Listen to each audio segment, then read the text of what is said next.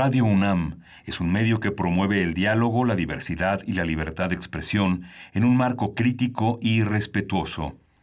Los comentarios expresados a lo largo de su programación reflejan la opinión de quien los emite, mas no de la radiodifusora. Radio UNAM presenta Primer Movimiento. El mundo desde la universidad.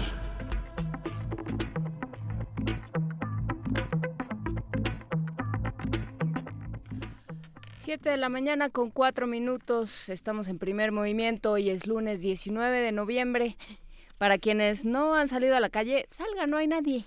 Salgan para que haya más gente, para que nada, no nada más seamos de Yanira Morán, que está aquí junto a mí. ¿Cómo estás, de Yanira? Muy bien, gracias, Juana Inés. Gracias eh, por invitarme y pues estaremos aquí de, de, hasta las 10 de la mañana. Y sí, está muy bonita la ciudad, decía aquí el compañero, y además muy vacía.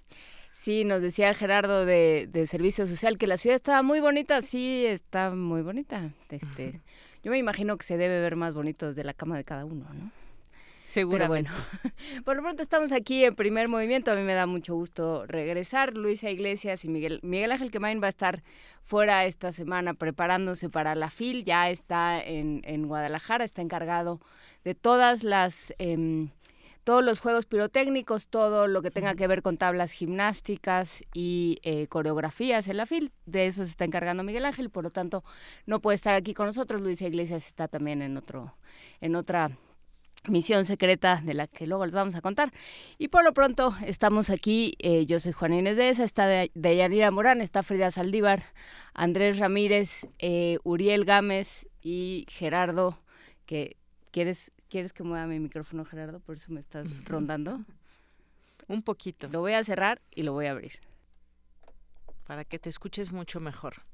Ahí está. Bueno, no sé si mejor, pero por lo menos la claridad va a ser, la calidad va a ser un poco más nítida, lo cual no es necesariamente. Bueno, escríbanos, estamos en arroba P Movimiento, en primer movimiento UNAM, arroba gmail.com, en primer movimiento en Facebook y por supuesto en el teléfono 55 36 43 39, 55 36 43 39. Hoy tenemos un programa con una semana que empieza difícil de Yanira, muchas cosas el fin de semana. Sí, comentábamos un poco lo que está sucediendo allá en Tijuana con los migrantes, la caravana de migrantes y sobre todo también algunos habitantes de aquel lugar que pues están rechazando a los migrantes por distintas razones. Ellos incluso también, por su parte, los migrantes han hecho, pues hay una serie de agradecimientos a, a, a México, a los lugares donde han pasado y los han recibido bien y bueno, pues vamos a ver también ya están en la frontera prácticamente y veremos también cuál es la reacción de, de Estados Unidos.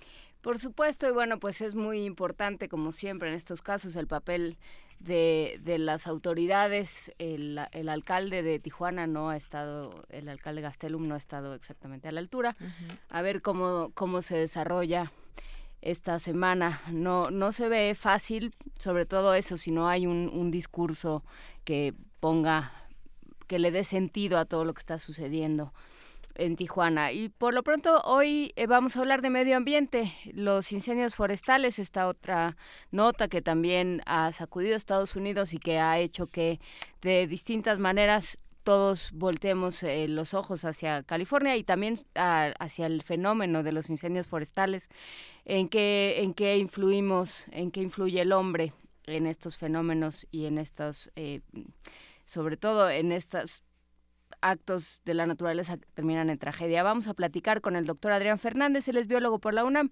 doctor en ciencias ambientales por el Colegio Imperial de Ciencia y Tecnología de Londres. Así es. Y bueno, también vamos a platicar más adelante sobre la Ley de Seguridad Interior.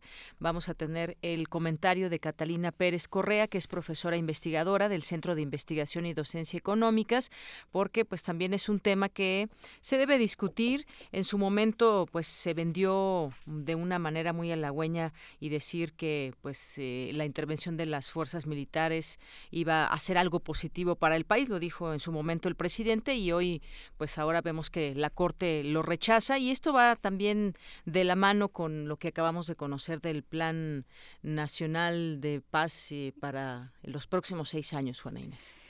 Justamente cómo se van a insertar en ese plan las Fuerzas Armadas y eh, pues en qué términos va a quedar eh, quién será el próximo comandante en jefe de las Fuerzas Armadas, Andrés Manuel López Obrador. En nuestra nota internacional, Sri Lanka y su primer ministro, ¿qué está sucediendo en, en, Sri Lanka y el gobierno y cómo influye de manera regional? Lo vamos a platicar con el doctor Javier Oliva. Él es profesor investigador de la Facultad de Ciencias Políticas y Sociales de la UNAM. Así es, y bueno, pues más adelante tendremos la poesía necesaria que te toca a ti, Juana Inés. Me toca a mí y traemos a Francisco Umbral, me parece. Ahí vamos a leer algo de él. Un poco triste, pero muy de noviembre. Ya van a ver. Y bueno, también tendremos la mesa del día, el tren Maya y la viabilidad del proyecto. Esta conversación será con Gonzalo Chapela, profesor de la Universidad Autónoma de Chapingo y coordinador de políticas públicas de la Red Mexicana de Organizaciones Campesinas Forestales. También un tema que, pues próximos, en próximos días ya tendremos esta consulta para decidir no solamente sobre el tren Maya y otras también otras eh, opiniones que habremos de dar o quienes vayan a, votar, que va a ser pues un poco como lo que ya vimos de la consulta del aeropuerto. Pues sí, son una cantidad impresionante de temas que se están poniendo a consulta. Eh, quién sabe si esa sea la mejor manera de, plantear las grandes decisiones, pero bueno, por lo pronto el tren Maya, ¿de qué se trata y eh, qué, nos, qué nos dice Chihuahua? Ay, hay que saludar a Chihuahua, sí.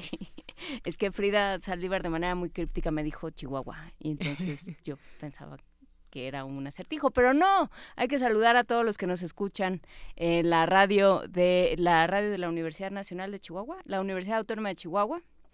Los, los saludamos, ellos están con nosotros en lo que son sus 6 a 7, para nosotros son de 7 a 8 y pues que tengan un buen día, que empiecen bien este día en que se conmemora la Revolución Mexicana y bueno, pues algo tuvieron que ver en el norte del país.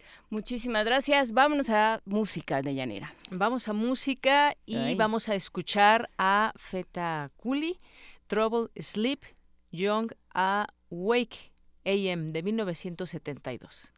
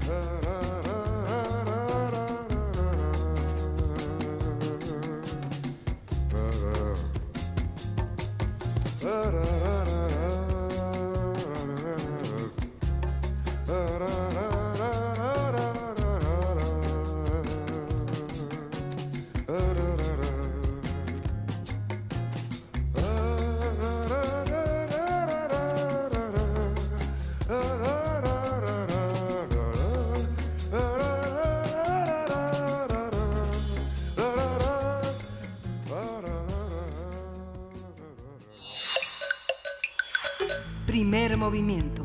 Hacemos comunidad. Lunes de Medio Ambiente.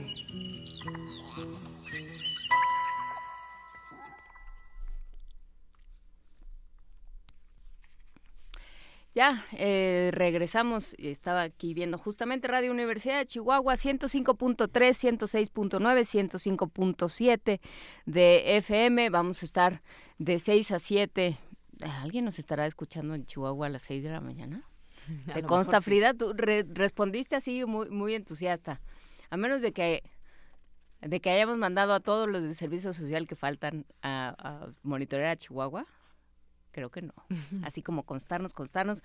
Si usted nos está escuchando desde Chihuahua, comuníquese con nosotros, arroba P Movimiento, Primer Movimiento en Facebook, Primer Movimiento UNAM, arroba gmail.com, 55 36 43 39 55 36 43 39. El, la alada de la Ciudad de México es 55, ya lo saben. Por lo pronto, vámonos a nuestra nuestro lunes de medio ambiente. Sí, nuestro lunes de medio ambiente. y tenemos... entró la cortinilla y todo. Yo nunca me enteré. ok, va a ser un día, va a ser un día largo, pero estamos en esto. Un incendio forestal es el resultado de un fuego que se extiende sin control en terreno silvestre y se distingue por su amplia extensión, la velocidad, así como su potencial para cambiar de dirección inesperadamente y superar obstáculos.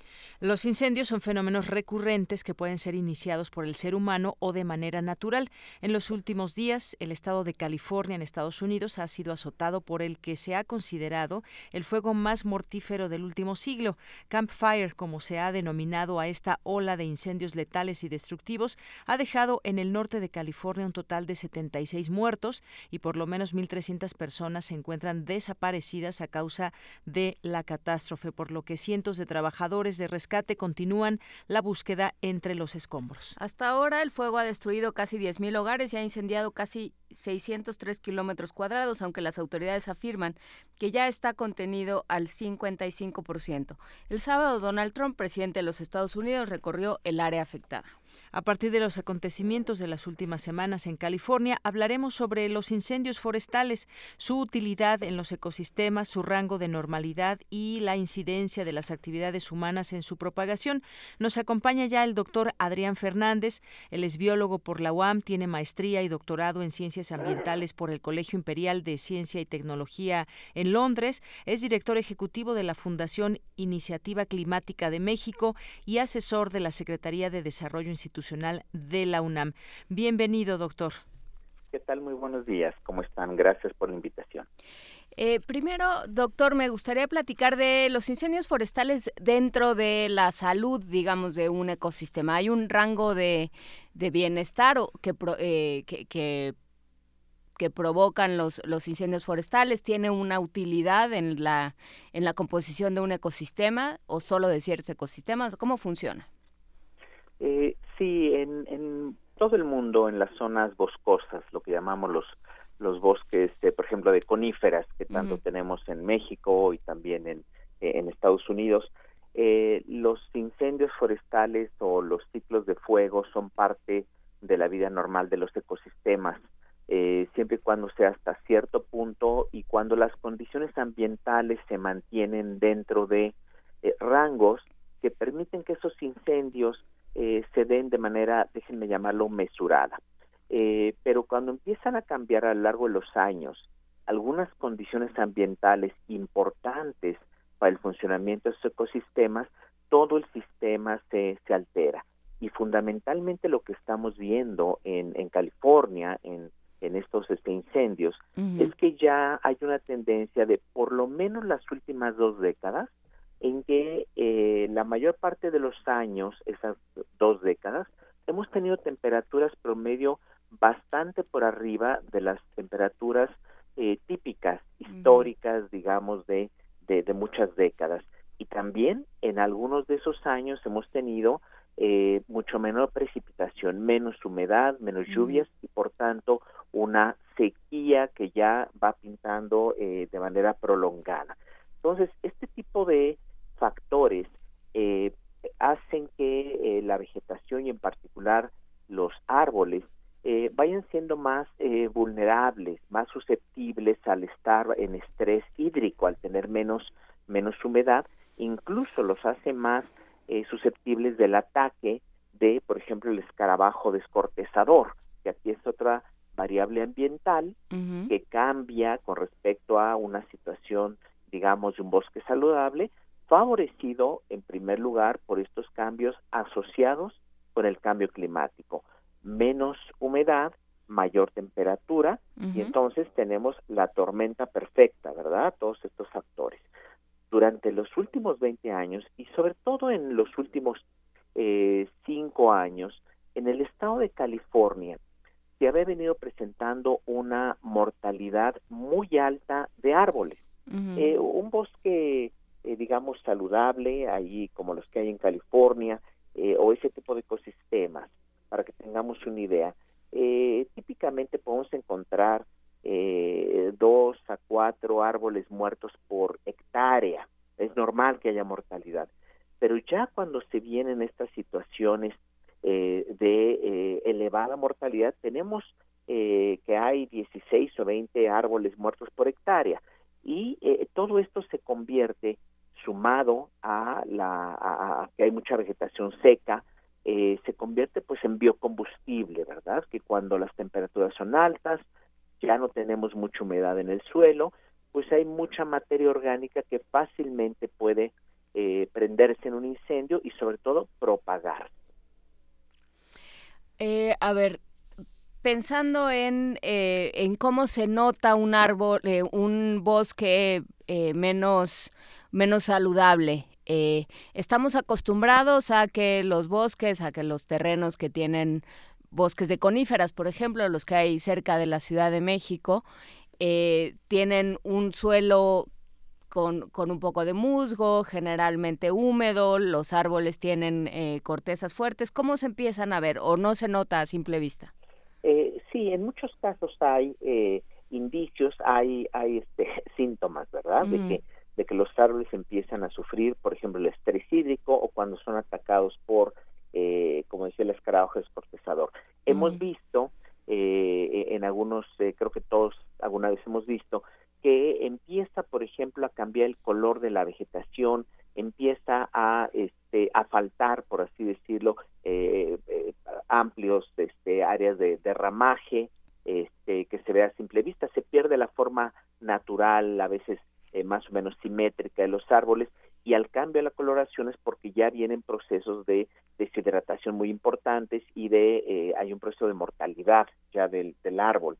Este, entonces con frecuencia sí se nota y en las fotografías aéreas se pueden ver cuando hay bosques que están en estrés hídrico o que están eh, con ya con una plaga muy fuerte de, de escarabajo descortezador, eh, ya se ven extensiones amplias donde la coloración del bosque eh, francamente es diferente, no se ven bosques sanos con sus colores naturales verdes intensos, etcétera, ¿verdad? Bien, eh, doctor, también quisiera preguntarle eh, qué tipo de daños provocan los, los incendios y también eh, cuánto tiempo tardan estos terrenos devastados en recuperarse más o menos o cuál es, cuál es ese proceso que se sigue después de un incendio.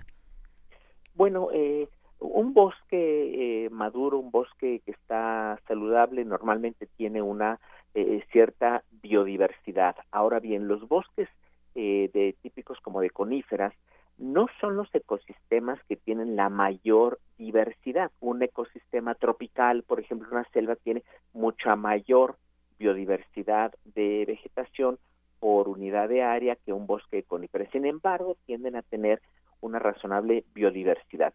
Pero, eh, como decíamos hace un rato, eh, los incendios son parte de un ciclo natural y, por tanto, si esos ecosistemas este, esos ecosistemas pueden recuperarse a lo largo del tiempo eh, pero normalmente toma varios años en que la vegetación regrese y se da lo que se conoce como una sucesión natural de los ecosistemas. Al principio lo que empieza a crecer es algún tipo de vegetación que se facilita su crecimiento en áreas muy expuestas al sol, o sea que están descubiertas de, de, vegetación y eh, van a, son malezas y, plantas que crecen muy rápido, que con, con la luz solar, este, digamos, compiten eficientemente, crecen rápido, pero esas van a estar ahí solo un cierto tiempo y eh, los árboles, que son los eh, que, que, constituyen la parte fundamental de los ecosistemas boscosos, esos crecen más lentamente, poco a poco, pero van a tomar una mayor talla,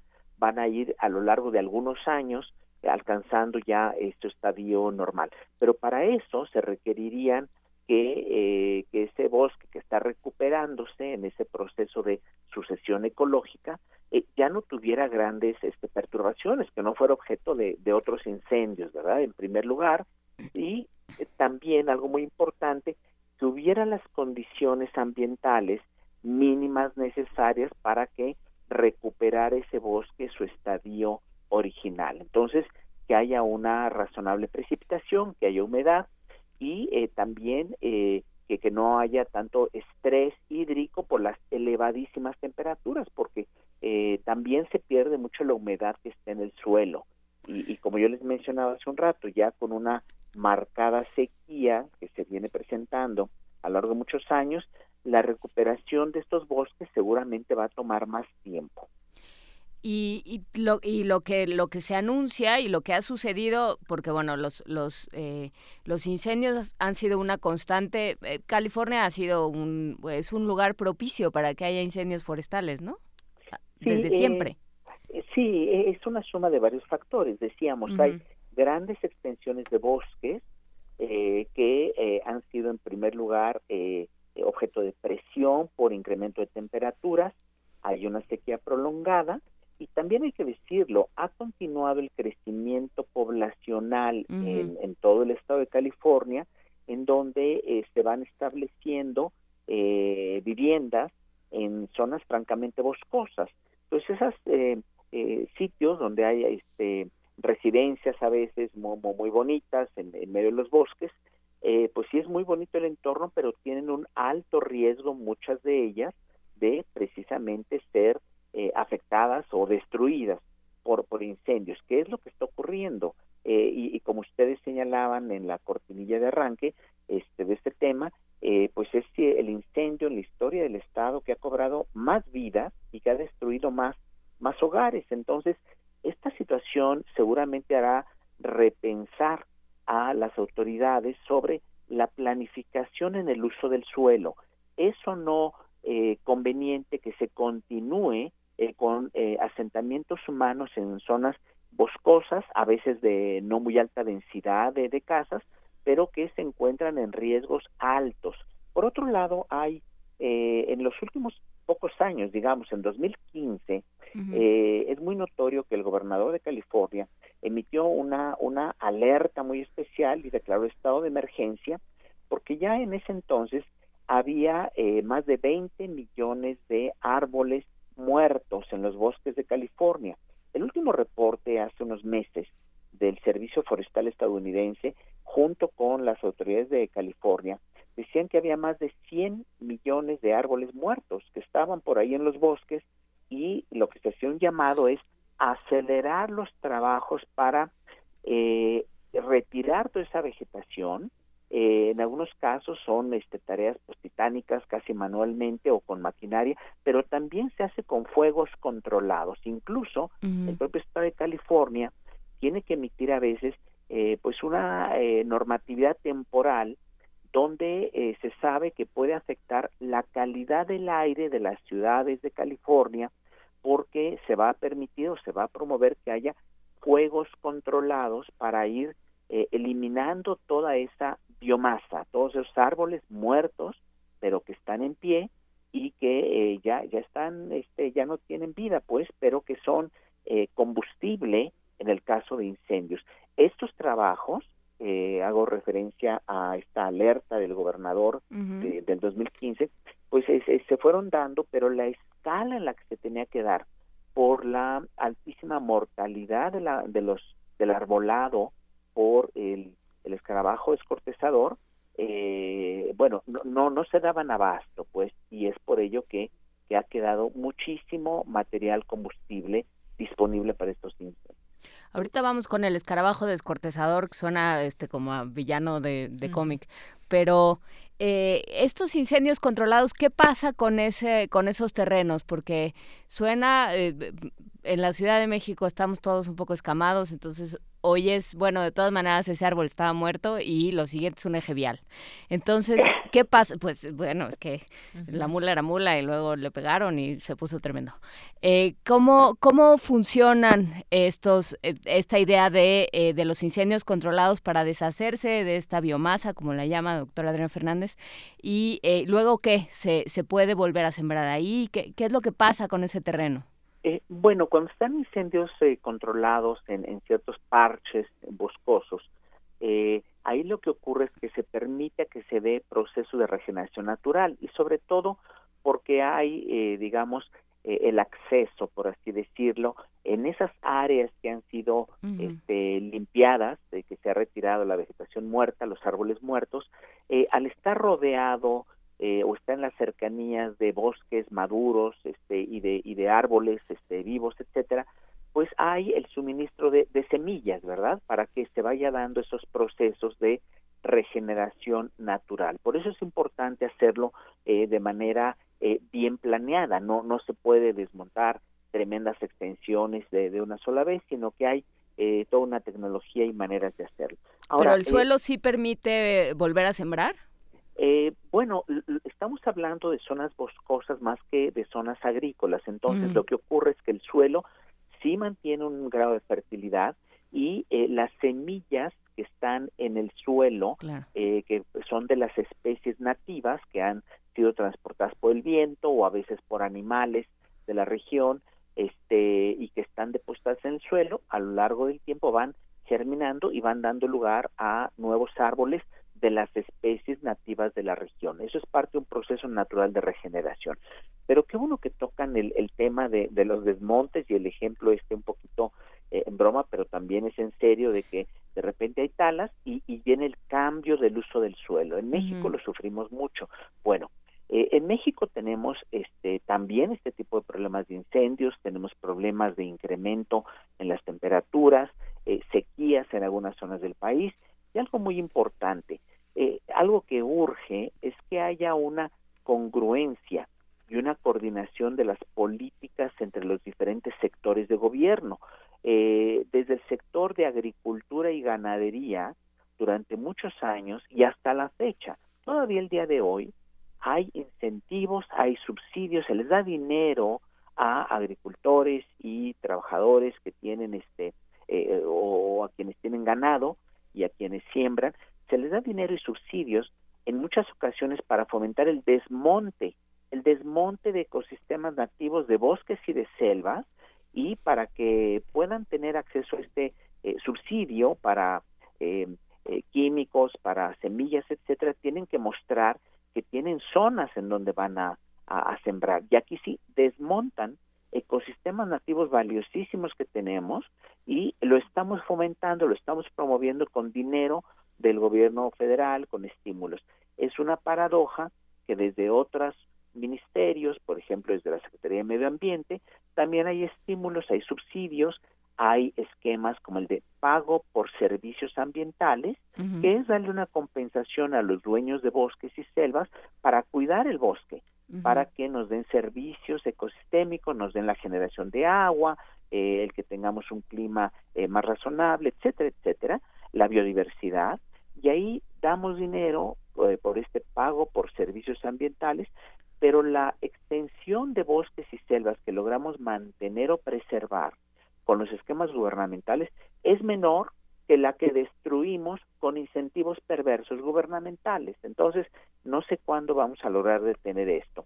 Y por supuesto, en el sureste eh, de México y en otras zonas, se da la famosa quema, eh, la rosa tumbiquema, ¿verdad? Este, La quema para limpiar de, de, bosque, limpiar de árboles, para poder abrir y extender la frontera agrícola. Entonces esto, de ninguna manera estamos, ninguno de nosotros en contra de que tengamos eh, la seguridad alimentaria, pero es una es una cuestión falsa el que la manera de alcanzarla es con agricultura y ganadería subsidiada, ineficiente, que agota los mantos acuíferos, que acaba con los bosques y con las selvas.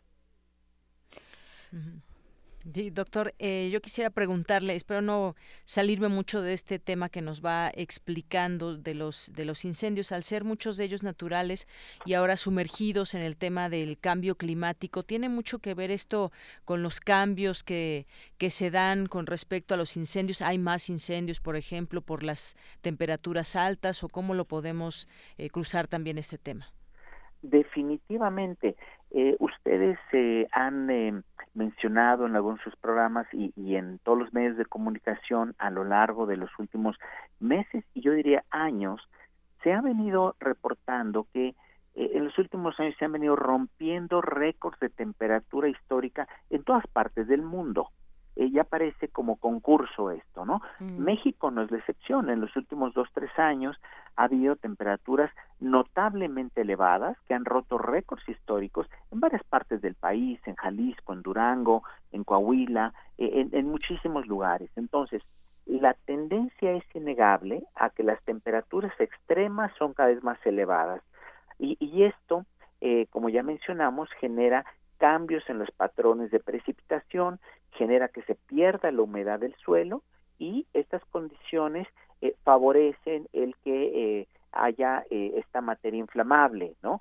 Ahora, también es importante cuando hablamos de cambios en el clima, la temperatura es importante, pero también la precipitación, la lluvia. ¿Qué tanto llueve y cuándo llueve?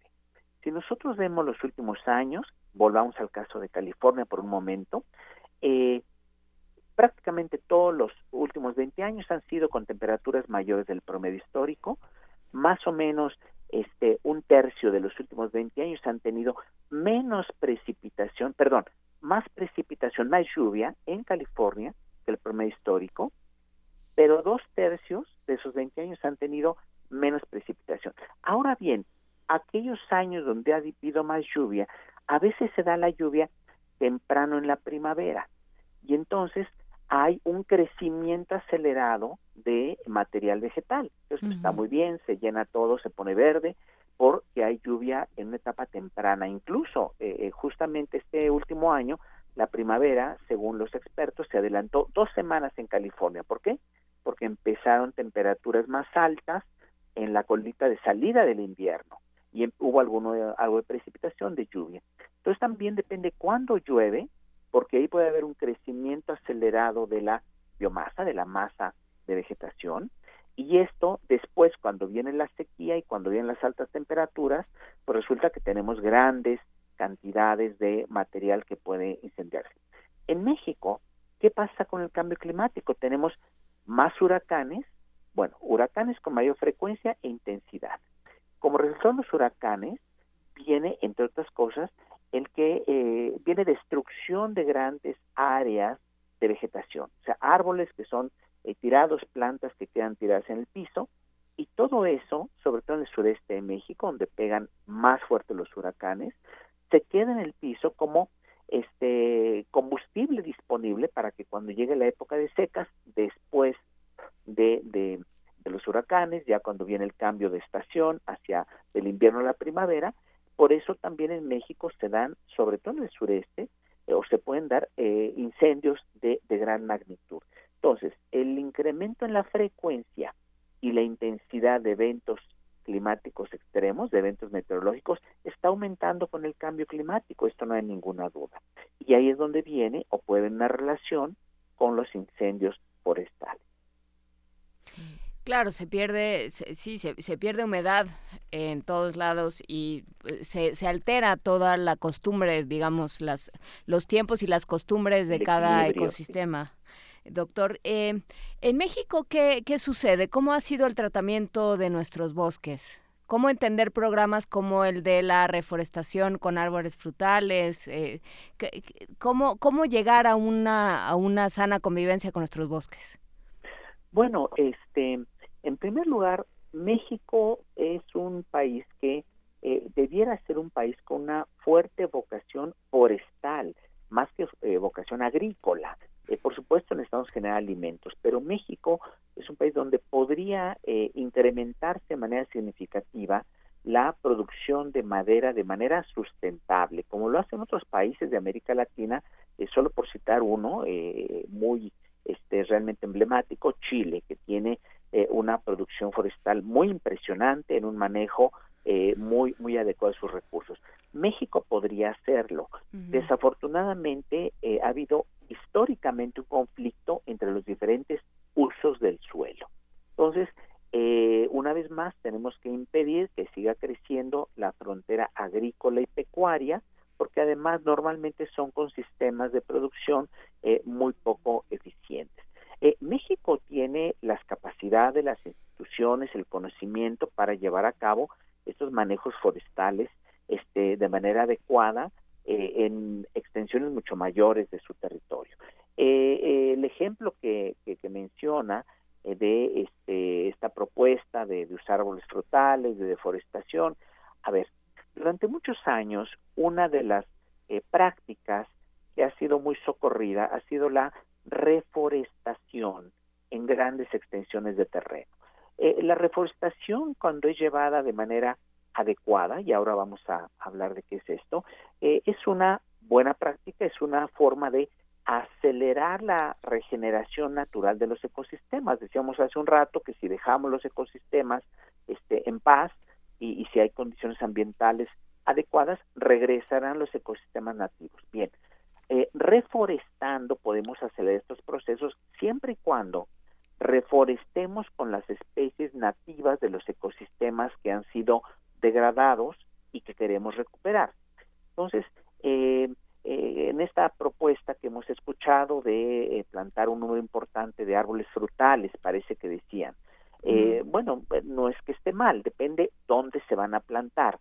Si, si esto, por ejemplo, en, en, zonas se puede implantar, por ejemplo, para hacer lo que llaman cercas vivas, donde ya hay, eh, digamos, ecosistemas, pues déjeme decirlo así, este, degradados o, ciertas utilizaciones que se le puede dar a esto en, eh, en, eh, cerca de las vías carreteras, para delimitar terrenos, este, sitios así. No me imagino que este, sea una muy buena idea que se llegara a plantar en grandes volúmenes de árboles frutales en ecosistemas donde no hay esas especies, eh, en ecosistemas eh, ya sea de selva baja o de bosques o de, o, de selvas tropicales, donde eh, no necesariamente están, depende cuáles especies frutales se pretenda plantar. Entonces hay que tener un principio básico que hay que seguir es no introducir especies que sean ajenas a los ecosistemas donde se está dando la reforestación. Entonces, si hay árboles este, frutales que son, eh, digamos, de la región donde se pretende eh, reforestar, bueno, pues este, una vez supervisado por expertos, esto se puede hacer. Pero hay que tener mucho cuidado con eso de, de, la reforestación para que después no vayamos a causar un problema mayor del que se pretende eh, solucionar.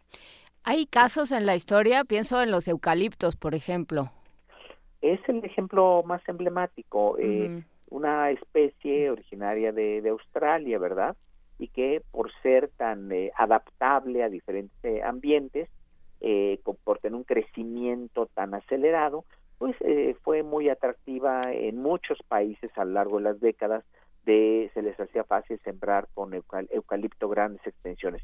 México no es la excepción, tenemos eucalipto por muchas partes del país pero eh, son especies que demandan grandes cantidades de, de agua y si estamos sembrando eucaliptos en zonas que tienen incluso estrés hídrico, pues esto va a afectar la disponibilidad de agua para todas las especies nativas que ya se encontraban ahí. Entonces, eh, es un muy buen ejemplo de que hay que tener mucho cuidado con qué tipo de especies se utilizan para la eh, reforestación, dependiendo del ecosistema donde se va a trabajar.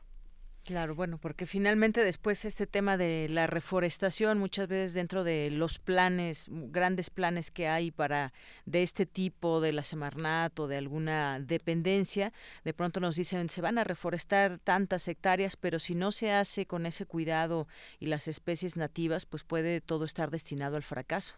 Eh, es correcto, incluso la supervivencia de las propias especies eh, que se utilicen para reforestación, si no son las adecuadas, pudieran tener una tasa de supervivencia muy baja. ¿Y, de qué sirve estar, eh, como ha ocurrido a veces en el pasado, eh, para este concurso, sembrando tantos y cuantos eh, millones de árboles? Lo que hay que poner atención es cuál es la tasa de, de supervivencia después de 3, 5, 10 o 15 años de esos árboles que se han eh, plantado, ¿verdad? Pues eh, habrá que poner atención, habrá que poner atención también a nuestros propios bosques, a nuestros propios árboles y bueno, seguir desde luego con mucho cuidado los programas que se, las políticas públicas que se propongan para para paliar estos problemas. Me quedo eh, justamente con esta em, con este comentario, doctor Adrián Fernández, de que México tiene vocación forestal y no necesariamente agrícola. Creo que en términos de pensarnos, de pensar un desarrollo que nos sirva a todos y que realmente eh, pues ayude a mejorar nuestras condiciones ambientales y nuestras condiciones económicas, eso es un principio fundamental que no tendríamos que perder de vista, doctor. Eh, totalmente de acuerdo y, de mi lado les dejo una última idea, quizá para motivo de otra charla. Eh, ahora que estamos teniendo o que vamos a tener un cambio de administración eh, en el país, una cosa interesante vinculada con el cambio climático es que a las anteriores administraciones les tocó pues poner buena voluntad, ofrecer metas eh, que, México dice que va a cumplir en el futuro de reducción de emisiones de dióxido de carbono, etcétera. Esto dentro del marco del Acuerdo de París. A esta administración y a las siguientes, pero sobre todo a esta, le tocará ya el gran desafío de empezar a cumplir las metas que prometimos, las metas que hemos planteado en el Acuerdo de París deben de cumplirse durante el periodo 2020 al 2030, o sea que cae totalmente en esta administración. Habrá un proceso muy estricto de rendición de cuentas y de observancia para ver si México y el resto de los países cumplen o no con sus metas. Y a diferencia de anteriores administraciones, a esta le tocará por primera vez en la historia garantizar que haya o intentar que haya una congruencia en las políticas públicas de los diferentes sectores para que se garantice que México reduce sus emisiones de dióxido de carbono. Entonces, habrá que tener políticas en energía, en transporte, en infraestructura, etcétera, etcétera, que apunten en la dirección correcta de que entendemos que tenemos compromisos, que hay que usar mejor la energía, que hay que usar energías renovables, etcétera, etcétera, y no que se vayan a continuar con políticas y con decisiones de inversión e infraestructura contrarias a esto, porque no solo, eh, eh, digamos, vamos a ser objeto de, de una crítica y de una vergüenza internacional, sino que además no estaremos aprovechando oportunidades que hoy existen de tecnologías eh, a menores costos, más limpias, como las energías renovables, si es que insistimos en utilizar el petróleo, el gas natural, el combustóleo, etcétera. O sea, ¿no más refinerías? Bueno, eh, el tema de las refinerías tiene un ángulo un poquito diferente. Aquí hay dos cosas, no sé si tenemos un par de minutos para ver esto muy rápidamente. Bueno, a ver, son dos cosas, aunque va a parecer una contradicción. Hay países como Noruega que sigue eh, extrayendo gran cantidad de hidrocarburos, petróleo y gas, pero dentro de su país están avanzando aceleradamente para ser un país de cero emisiones de dióxido de carbono en unas cuantas, un par de décadas. Entonces suena como contradicción porque el planeta lo contaminamos igual independientemente de dónde se dé la emisión de dióxido de carbono, si es en la Patagonia, en Australia o en Chihuahua, al planeta le da lo mismo y ocasionamos el calentamiento global. Sin embargo, sigo con Noruega, están ya tomando decisiones como dejar de invertir, eh, estoy hablando de Statoil, la compañía petrolera eh, noruega, ya vendió todas sus acciones que tenía en otras compañías petroleras. Es Eso es una señal que dice, nos vamos a ir moviendo fuera, lejos de la extracción de hidrocarburos, porque eso no es compatible con un eh, eh, con el mundo que eh, no pase de dos grados de calentamiento. Ahora, ¿qué tiene que hacer México? México podría seguir extrayendo petróleo, por supuesto hay emisiones contaminantes asociadas con la extracción, pero lo más importante para México es el uso de la energía. Entonces, ¿qué tipo de energía utilizamos para generar electricidad? ¿Qué tipo de energía utilizamos para movernos y transportarnos? Aquí es donde entra el tema de la refinería. Como está cambiando todo y como en unas eh, 20, 30 años lo que predominará en el mundo son los automóviles eléctricos, México tiene que darse cuenta que la refinería en cuestión de un tiempo no muy largo será en cuestión del pasado. Ya la, por ejemplo, la producción de eh, gasolinas en Estados Unidos ya pasó a su pico histórico, ya viene bajando. ¿Por qué? Porque están entrando vehículos más eficientes, no solo los híbridos y los eléctricos en general, todos los vehículos tienden a ser más eficientes. Entonces, México, lo que está haciendo aparentemente el gobierno eh, que, va a entrar, eh, eh, creo que están planteando una pregunta de la manera equivocada. La pregunta que parecen plantearse y la meta que parecen plantearse es cómo alcanzar la autosuficiencia energética, cómo lograr producir en el país todos los combustibles que necesitamos.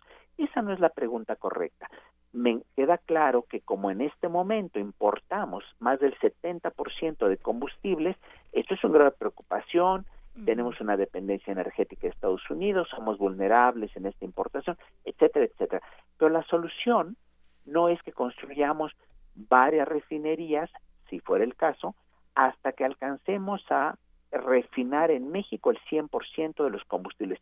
No, ese tren ya se fue. ¿Por qué? Porque si hacemos eso, vamos a invertir miles de millones de dólares, nos vamos a tardar 20 años en construir varias refinerías y para cuando lleguemos a tener una planta, por así decirlo, un stock de refinería suficiente para producir los combustibles que tenemos, eh, que necesitamos, vamos a ver que ya no las necesitamos. Vamos a tener el típico ejemplo de los activos varados. ¿Qué es un activo varado? Pues cuando invertimos en algo, una refinería, una, una planta de gas, etcétera, que no voy a poder usarlo durante toda la vida útil que estaba diseñado para que fuera rentable. Una refinería se tiene que usar 40 años por lo menos para que sea rentable. Yo estoy seguro que si empezamos a construir refinerías que vamos a usar no más de 10 o 15 años, eso no es negocio. Entonces, la pregunta correcta debiera ser, ¿cuál es el punto óptimo de porcentaje de refinación en México de tal manera que mejoro o incremento un poco mi refinación actual, que está para llorar, pero me quito de la cabeza que no sea una obsesión alcanzar algún día 100% de refinación para mi suministro de petrolíferos. Sería un gravísimo error porque estaríamos tirando a la basura muchísimo dinero. Hay más bien que acelerar la entrada de las energías renovables para que la movilidad se pueda mover, se pueda, perdón, la movilidad se pueda transitar rápidamente hacia una electromovilidad, acelerar la entrada de vehículos eléctricos, no solo automóviles, también transportes de carga y de pasajeros, ahí viene ya esta revolución.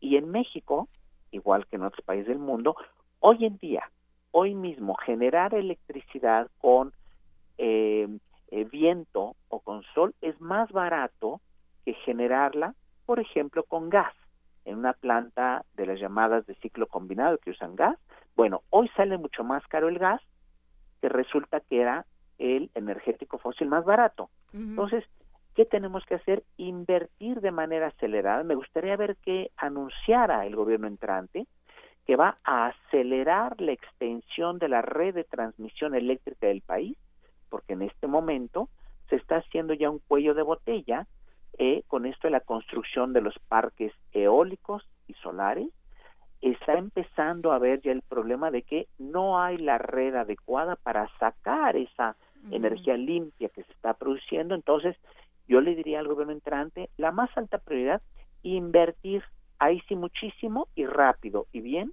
en extender la red eléctrica en el país para que eh, estas inversiones privadas que ya se están dando porque es más barato el viento y el sol que proliferen por todo este por todo México y que tengamos una energía limpia y barata. Ahí sí bajarían las tarifas eléctricas en los siguientes dos, tres años. Muchísimas gracias, doctor Adrián Fernández, por esta eh, entrevista, que fueron como 18 en una. Aprovechamos para, para, desahogar muchísimos temas. Muchísimas gracias por platicar con nosotros, doctor Adrián Fernández, biólogo por la UAM, maestro y doctor en ciencias ambientales por el Colegio Imperial de Ciencia y Tecnología en Londres, director de la Fundación Iniciativa Climática de México asesor de la Secretaría de Desarrollo Institucional de la UNAM. Gracias por platicar con nosotros esta mañana. Siempre un gusto estar con ustedes. Gracias por la invitación. Hasta luego. buen día. Y nos vamos a música de llanera. Así es, nos, vamos, no nos vamos, nos tenían un pizarrón al que aquí le ya, ya, tenemos aquí la música. Esta canción es Grantchester Meadows de Pink Floyd, es una canción que viene en el disco Maguma escrita por Roger Waters en 1969. Así es para aquellos que están abriendo el ojo, ya está el sol a todo lo que da. Pues bueno,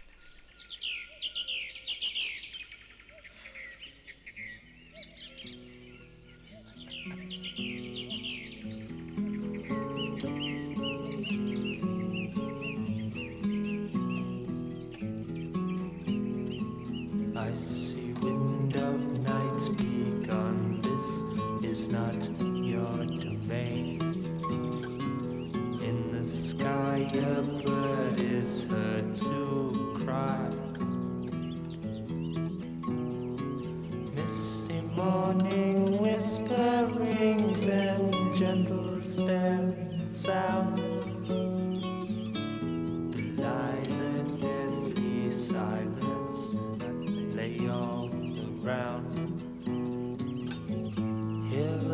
Hearken to the barking of the dog folks gone to ground. See the splashing of the kingfisher flashing to the water.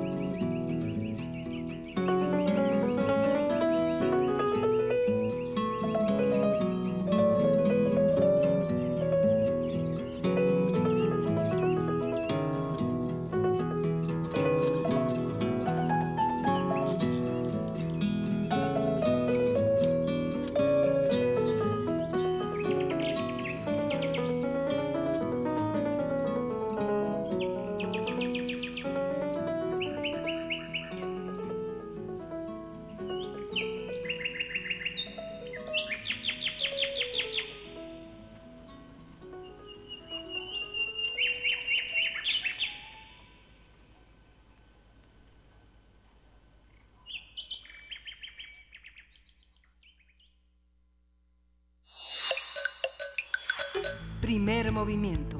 Hacemos comunidad.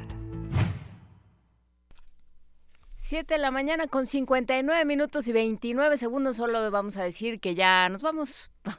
Regresamos a decir que ya nos vamos de Yanira. Y eh, pues vamos a la segunda hora de primer movimiento. Quédese con nosotros. Y que nos despedimos de Chihuahua también. Ah, adiós, Chihuahua. Muchas por el gracias momento. por escucharnos. Comuníquense con nosotros. Síguenos en redes sociales. Encuéntranos en Facebook como Primer Movimiento y en Twitter como arroba PMovimiento. Hagamos comunidad.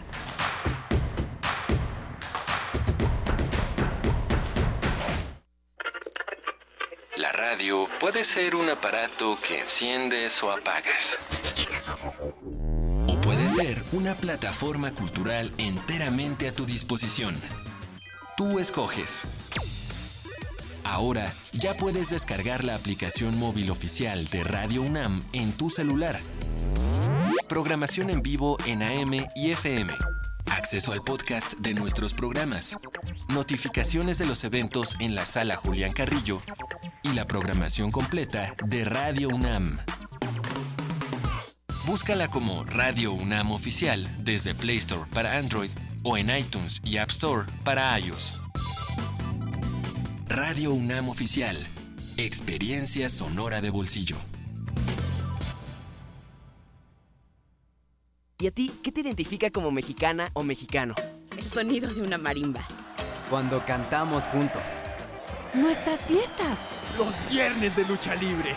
Como se escuche, como se vea y desde donde estés, sé parte del primer documental sobre México hecho por su gente. Muéstranos eso que te hace sentir orgulloso. Compártenos un video con el hashtag La Identidad de México. Vamos a demostrarle al mundo lo mejor de nosotros y eso que nos identifica. Tienes hasta el 7 de diciembre para participar. Consulta la convocatoria y el aviso de privacidad en INE.mx. INE.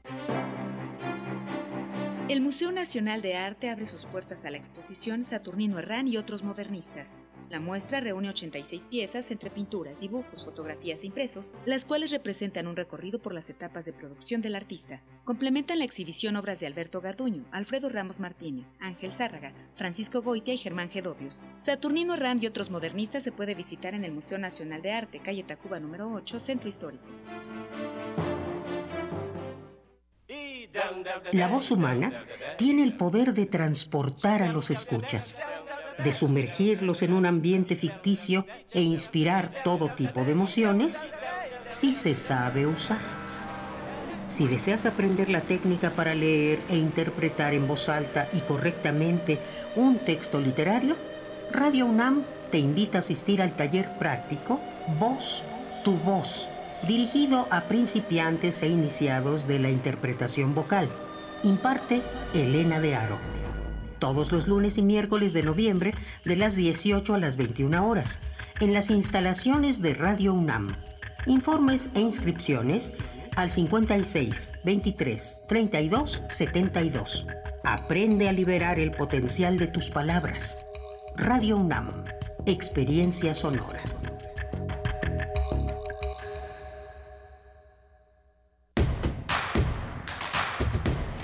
Encuentra la música de primer movimiento día a día en el Spotify de Radio UNAM y agréganos a tus favoritos.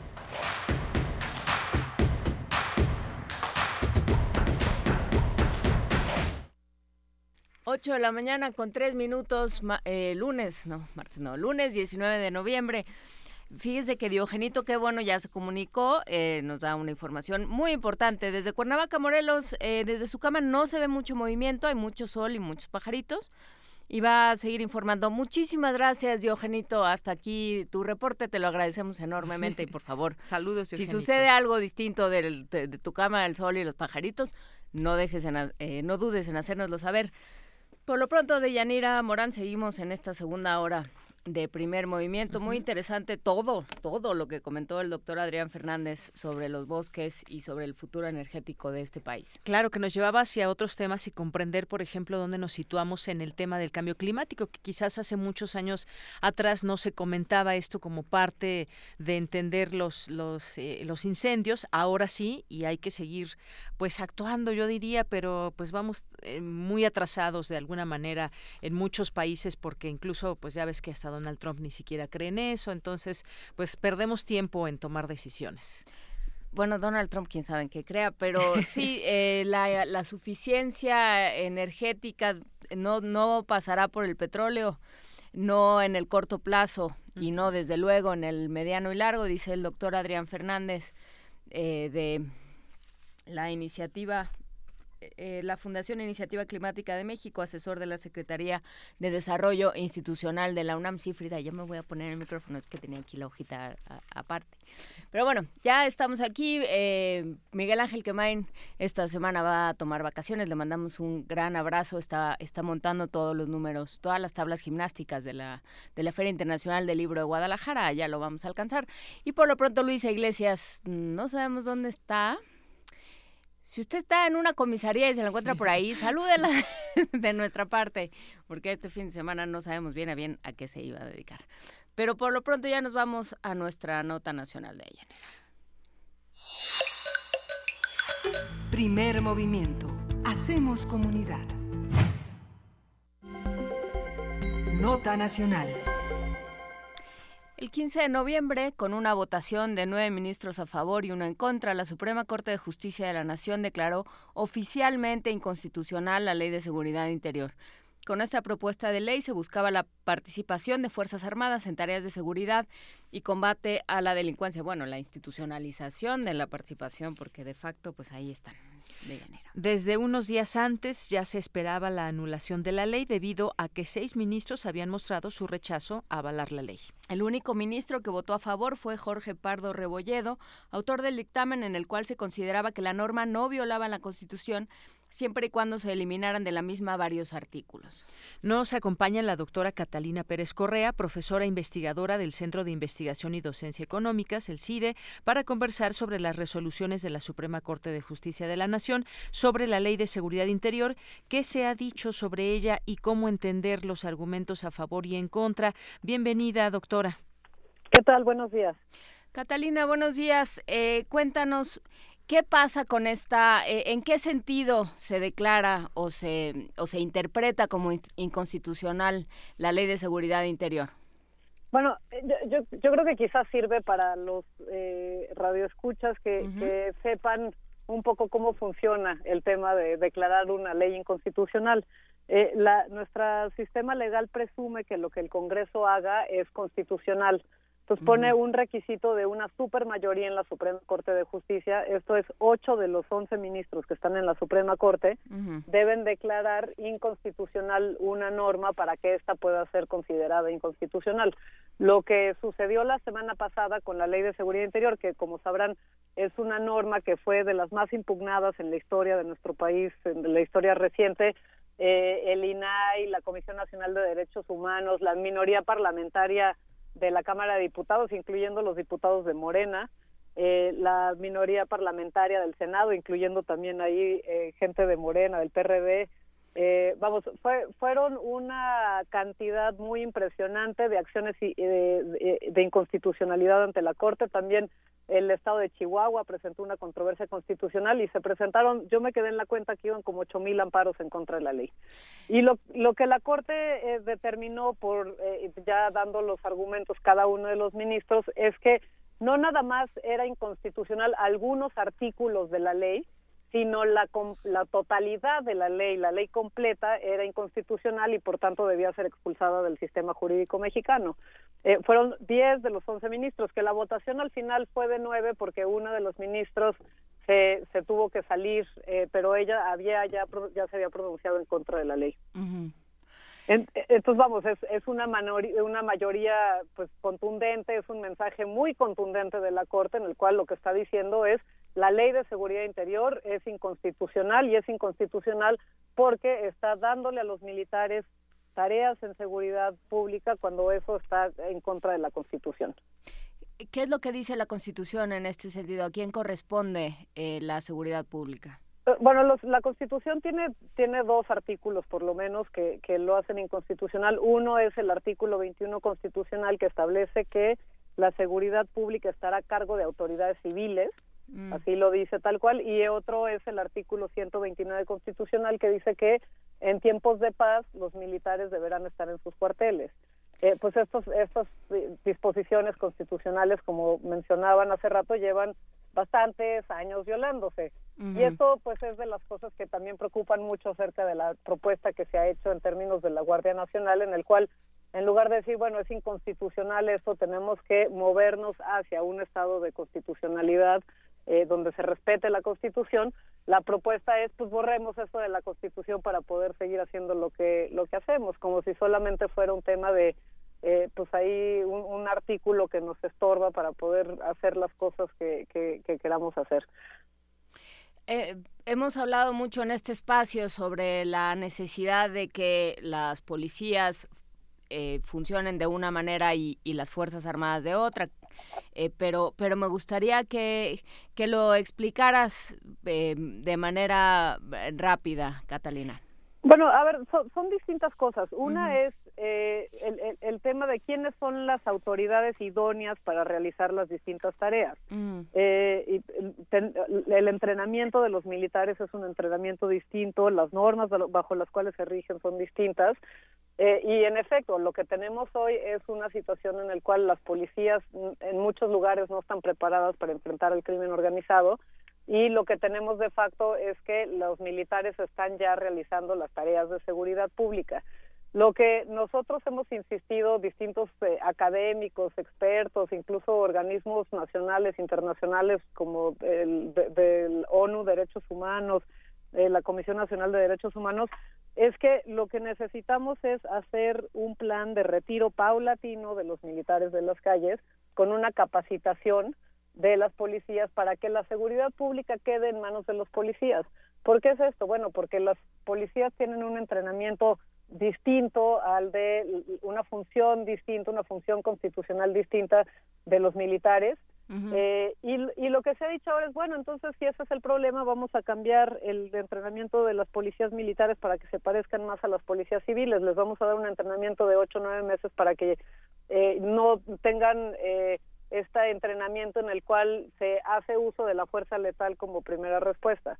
Eh, son, son distintas cosas ahí. Bueno, primero es por qué vamos a invertir como país en mejorar a las policías militares y no en las policías civiles. O sea, todo ese dinero que le estamos metiendo a las policías militares, ¿por qué no lo hacemos para las policías civiles que sí son la instancia adecuada? No, no hay un solo país en el mundo que digas tiene unas policías eh, meramente militares en el cual funcione como una democracia, salvo que por razones históricas se han quedado ahí y funcionan de una forma muy distinta a las que se están planteando. Eh, el otro el otro tema tiene que ver también con, con la cuestión de cómo se crea, cómo se genera seguridad en las comunidades. Y lo que muestra la evidencia académica es que la, la, seguridad tiene que venir de las comunidades. No, no se puede simplemente, sobre todo en un país tan grande y complejo como México, imponer la seguridad desde el gobierno federal con una fuerza, como lo llama Ernesto López Portillo, como fuerzas de ocupación que entran, están y luego se retiran. Entran, están, se retiran.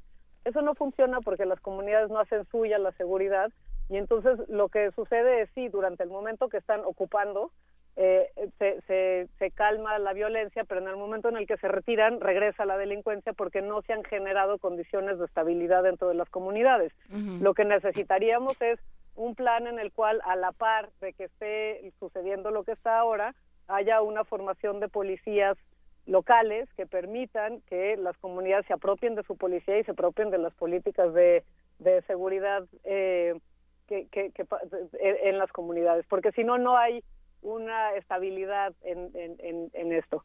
Eh, el otro tema también tiene que ver con el federalismo, que es, eh, porque además se habla de que no, no son las policías y que es inconstitucional, entonces vamos a cambiar estos artículos que mencionaba hace rato, pero también hay una cuestión de federalismo. Acá lo que se está proponiendo es que desde la presidencia se envíe eh, cuerpos militares a cualquier parte del país y se haga cargo de la seguridad del gobierno federal cuando nuestra constitución, lo que el diseño constitucional de nuestro país es uno de federalismo en el cual la seguridad pública está a cargo de, las, de los municipios, de los estados y de la federación en su conjunto, pero no puede simplemente el gobierno federal decir, pues yo voy a entrar aquí y poner mis policías o poner mi, eh, mi fuerza de ocupación militar y, y eh, tomar cargo de la seguridad pública. Entonces, además de el tema de que quitarle a la Constitución este compromiso que tenemos de que la seguridad pública está a cargo de los civiles, va a haber que cambiar también todo el tema del federalismo en el cual pues ahora va a ser una sola persona, el presidente, que se haga cargo y decida cómo va a ser la seguridad pública a nivel municipal, a nivel de los estados, lo cual pues es muy contrario a todo el desarrollo constitucional que hemos tenido en este país. Y hay varias cosas también, doctora Catalina Pérez Correa. Usted mencionaba lo que dice la Constitución en su artículo 21, que debe estar la seguridad eh, también con autoridades civiles, y en un artículo 120, no me acuerdo en este momento. 29. 29, que no son... Eh, que solamente en tiempos de paz, en tiempos de paz, los, el ejército debe estar en los cuarteles, por supuesto. Eh, estamos en tiempos de paz, vemos insistentemente, pues una, en su momento una guerra contra el narcotráfico y seguimos hablando de que están, pues muchos de estos municipios en varios estados de la República Mexicana, pues eh, para el narcotráfico quizás seguimos en guerra y en este sentido, ¿cuál sería esa la mejor propuesta? Claro que hay que ver y escuchar también a algunos eh, organizaciones internacionales. Ahí está insistentemente Amnistía Internacional, que cuando, pues, si no se, si no se escucha la voz de estos organismos, pues bueno, también corremos ciertos riesgos y ver también otras experiencias quizás de otros países, de otros momentos, de sus contextos que quizás tengan algún, algún parecido con la realidad mexicana. Sí, sí, es, verdad. A ver, eh, creo que eh, algo de lo, más parecido más bien sería Colombia, que ha vivido durante 30 eh, años una guerra contra el narcotráfico parecida a lo que, digo, con todas las diferencias que, hemos tenido en nuestras historias. Eh, ellos nunca militarizaron, eh, nunca pusieron militares a realizar las tareas de seguridad pública en la forma en la que se está proponiendo. Pero, a ver, sí creo que, nada más volviendo a la pregunta del, tema de, la guerra, eh, la Constitución prevé, que eso es lo que nosotros hemos insistido mucho, la Constitución prevé los mecanismos por los cuales puede haber o una declaratoria de guerra o una suspensión de garantías porque hay un estado de excepción. Es decir, la Constitución misma reconoce que a veces no se pueden cumplir las normas constitucionales y tiene una disposición que está en el artículo 29 constitucional que dice eh, cuál es el procedimiento que se tiene que seguir en casos excepcionales en los cuales no se pueda cumplir con la Constitución. Eh, esto se ha estudiado en Estados Unidos, por ejemplo, después de que sucedió lo de las Torres Gemelas y que el presidente Bush rápidamente estaba tratando de sacar estas leyes patrióticas que le llamaban, que básicamente hacían un régimen de excepción para terrorismo eh, y que resultaban violatorias a las mismas disposiciones eh, legales de Estados Unidos. Lo que mucha gente ahí dijo en ese entonces es hay que regular el estado de excepción, pero que realmente sea excepcional. ¿Qué quiere decir esto? Bueno, si tienes un estado de excepción en el cual de verdad necesitas que los militares intervengan porque la policía no está lista, porque hay una policía que está coludida con el terrorismo, con el crimen organizado, lo que sea, eh, o si hay una guerra eh, y necesitas intervenir, lo que tienes que hacer es reconocerlo y que el Estado reconozca que en ese lugar, en ese momento, no se puede aplicar la Constitución y echar a andar una serie de disposiciones. Eh, lo que se recomendaba, por ejemplo, en Estados Unidos es que esto fuera eh, este estado de excepción se declarara por tiempo limitado, que no, que no se pueda prorrogar el tiempo, por ejemplo, puedes decir, durante seis meses eh, vamos a eh, hacer esto de esta forma, aunque sea inconstitucional. Eh, Después de, esos seis meses, por supuesto, mientras esto se lleva a cabo, hay que dar anuncio a las instancias internacionales para, para que verifiquen y haya una instancia externa que vea cómo se está comportando en el, Estado, porque si estamos hablando de suspensión de garantías, pues puede haber toda una serie de violaciones de los derechos fundamentales, como los que hoy tenemos también de facto en México eh, y que, que están sucediendo. Entonces, quieres que haya un mecanismo de supervisión externa sobre cómo está sucediendo, llevándose a cabo el, estado de excepción. Luego está eh, la participación del Congreso, al cual se le tiene que informar mensualmente o cada 15 días qué está sucediendo y tienen derecho a, pedir información al Ejecutivo. Los jueces, el Poder Judicial tiene que intervenir y estar, eh, como en Francia lo hacen, eh, tiene que estar al, pendiente de qué está pasando y hay eh, uno, dos, tres jueces que están al pendiente sobre lo que está sucediendo y validando cada una de las decisiones del Ejecutivo. Y luego se, se da este plazo, después de ese plazo, si se quiere ampliar, el plazo se tiene que dar a través del Congreso, el Congreso es el que lo tiene que aprobar con una mayoría simple de 50%, luego tendrías que pedir una mayoría del 60% para ampliar el plazo y después, si lo quieres ampliar, pero ya no por un periodo igual, sino solamente por otro mes, tienes que pedir el 70% de la mayoría del Congreso y el 80% y después ya no se puede seguir pidiendo. Vamos, eh, la idea es sí hay posibilidad de tener regímenes excepcionales, pero no quieres que esos regímenes de excepción se conviertan en lo permanente como sucedió en Colombia, en el cual pusieron mecanismos para declarar estados de excepción y hubo lugares en el país que se quedaron ocho años en estado de excepción sin que nada pasara y fuera como normal. Acá lo que tenemos es, en efecto, un estado excepcional de las cosas en el cual, en lugar de decir, bueno, vamos a reconocer la excepcionalidad de esto, ya sea declarando un estado de excepción y la reconociendo que el Estado no tiene la capacidad de cumplir con sus obligaciones internacionales y nacionales, que es el cumplimiento de la Constitución.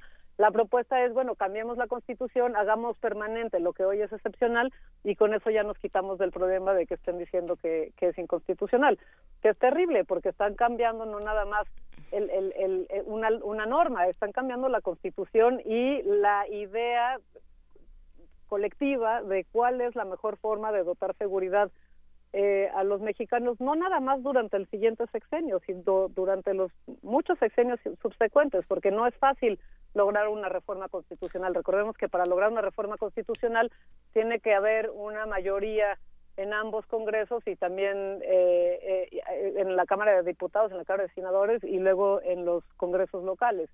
vamos, para que esto se pueda revertir con Además, el, el tema de la presión de los militares que ha estado desde 2000, eh, 2008, la primera vez que trataron de poner eh, un capítulo de seguridad interior dentro de la ley de seguridad nacional y después presentaron la ley, ahora está esta propuesta. Bueno, con esa presión va a ser bien difícil que revirtamos eh, esta decisión. Y, y si resulta que es equivocada, como la mayor la mayoría de la evidencia empírica lo, lo, lo muestra así, va a ser muy difícil, nos vamos a tomar otros 50 años para poder revertir esta decisión, con seguramente más violencia y muchos muertos de por medio.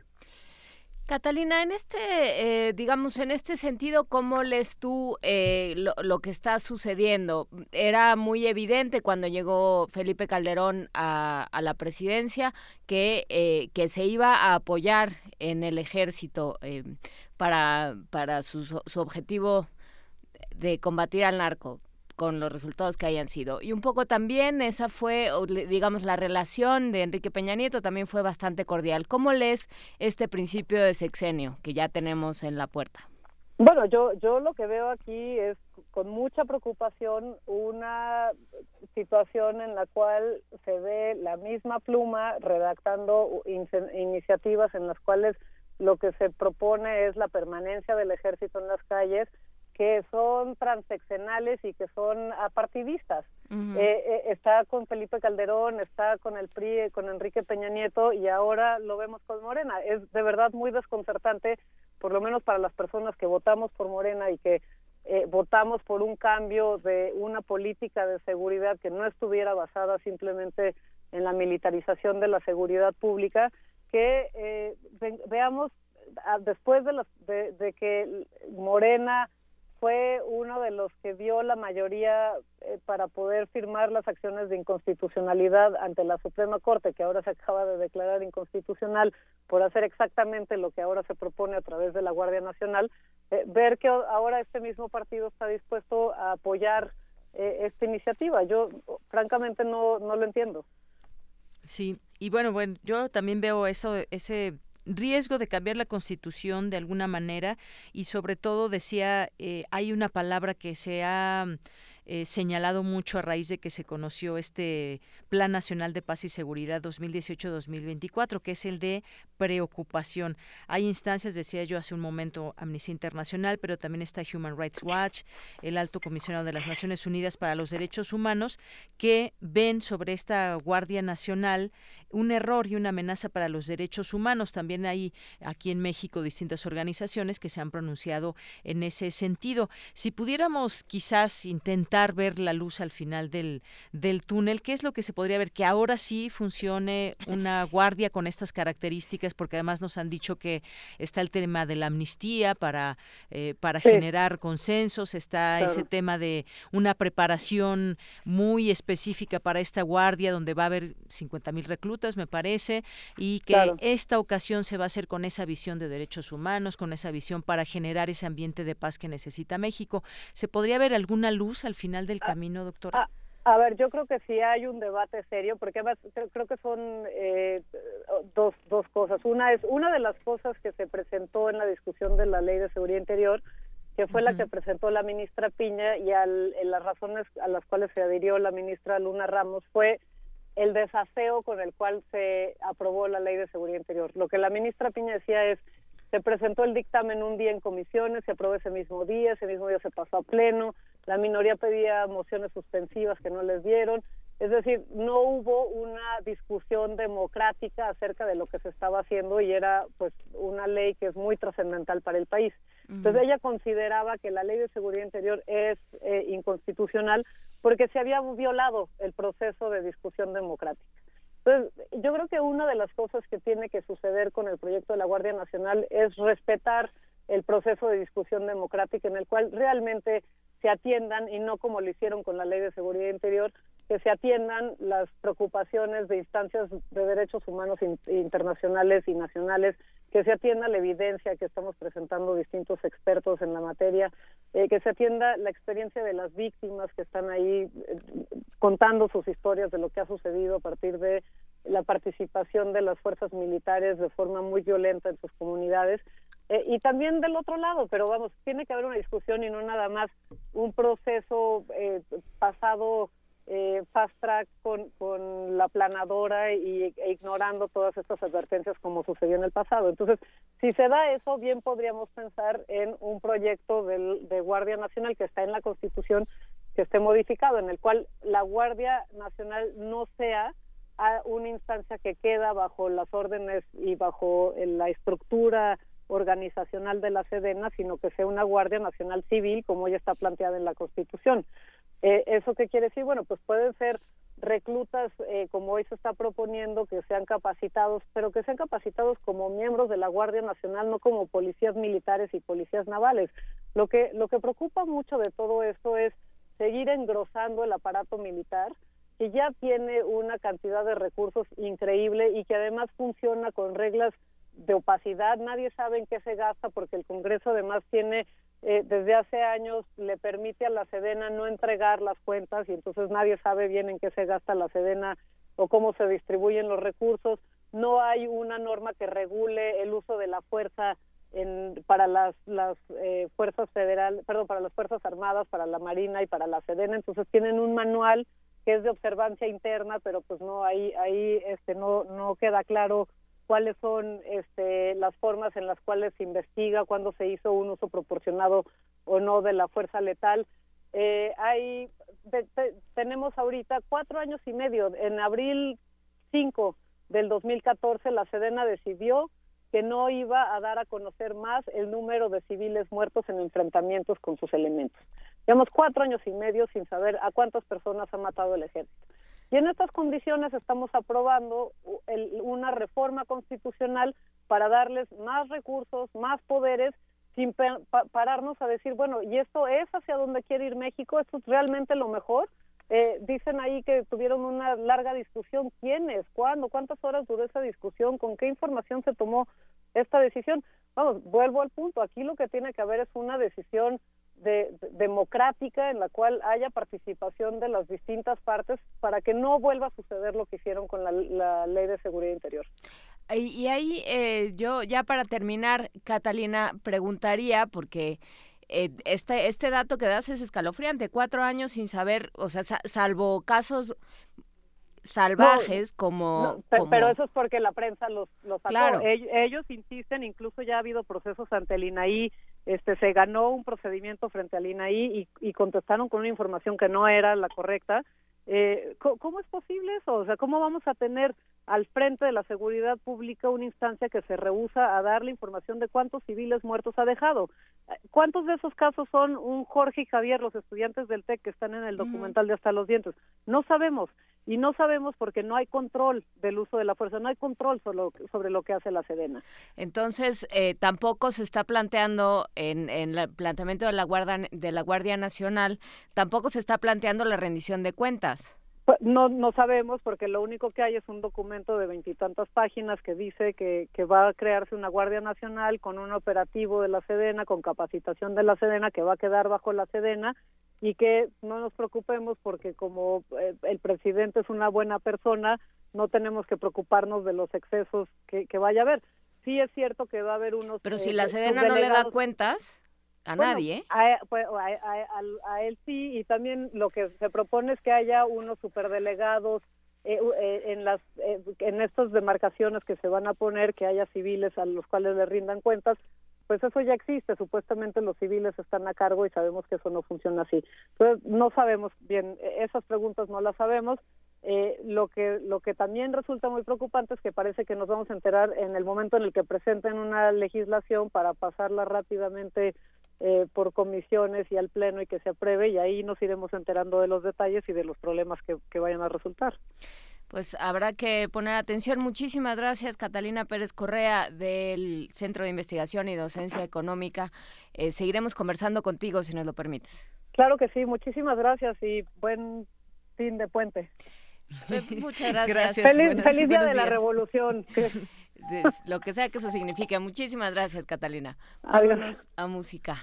Nos vamos a, música y vamos a escuchar a Anushka Shankar y eh, Patricia. No, no es cierto, todavía no. A ver, me dicen que es la, número 7. A ver, aquí está Tangerine, Biggie Ader. Vamos a escuchar.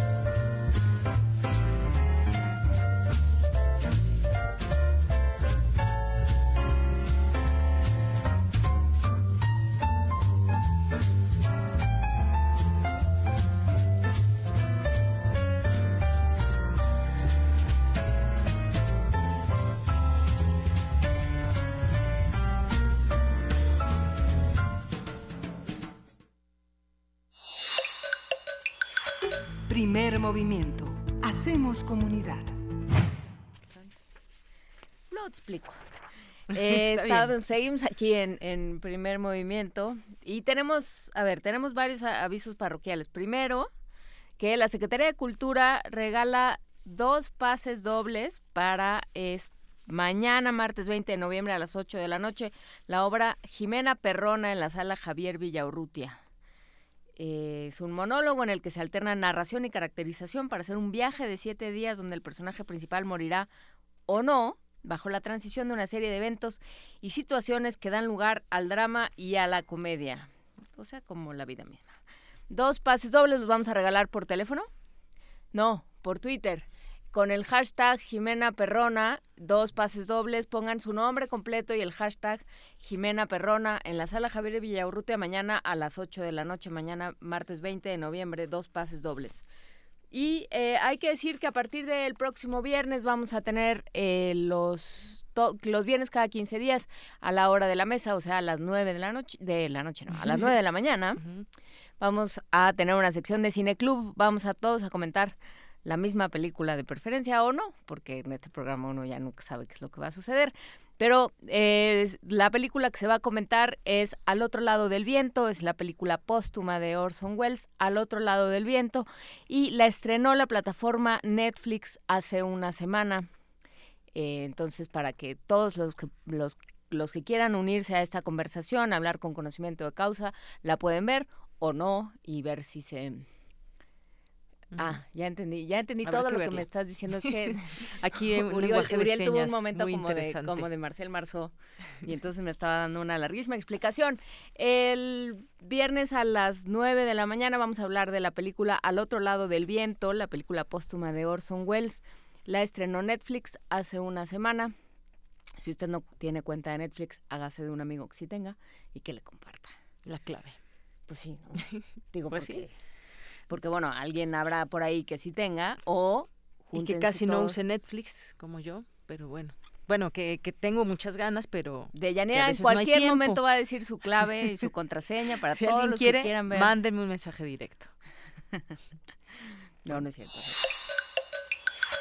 Primer movimiento. Hacemos comunidad. Nota internacional.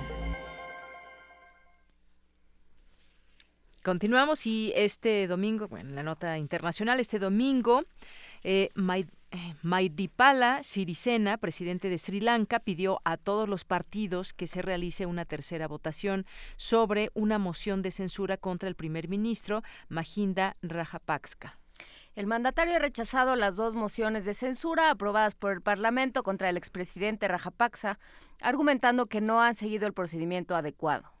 El pasado viernes, los legisladores que apoyan al primer ministro lanzaron muebles, libros, botellas de agua y otros objetos contra el orador en su intento por impedir el segundo voto de censura contra el expresidente cuyo nombramiento como primer ministro el 26 de octubre ha provocado una crisis política en ese país. Vamos a platicar sobre todo este tema, cómo repercute en la geopolítica de la región y para ello nos acompaña Javier Oliva, es profesor investigador de la Facultad de Ciencias Políticas y Sociales de la UNAM. Muchísimas gracias, doctor Oliva, por estar con nosotros esta mañana. Buenos días, doctor. Bueno, no le escuchamos nosotros y pues parece ser que sí está ahí Juana Inés, pero no podemos escucharlo. Sí, ya, ¿no?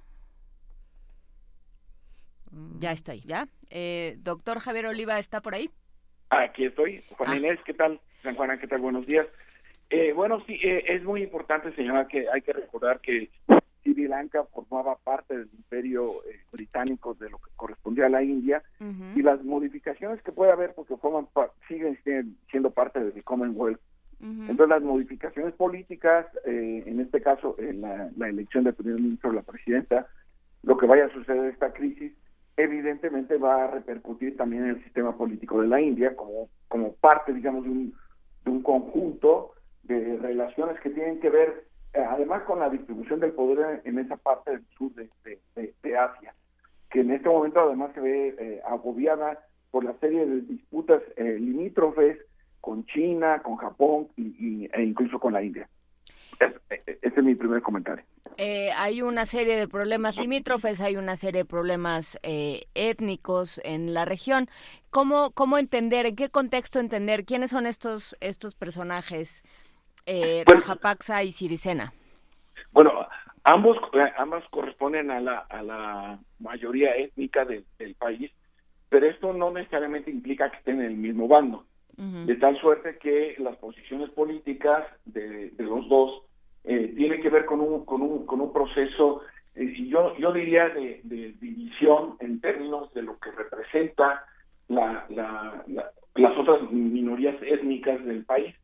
Es, una isla muy importante, insisto, lo que antes se, se, se, conocía como Myanmar, y entonces ahí es donde, donde nosotros podemos encontrar parte de la clave de la crisis política que están viviendo ahí.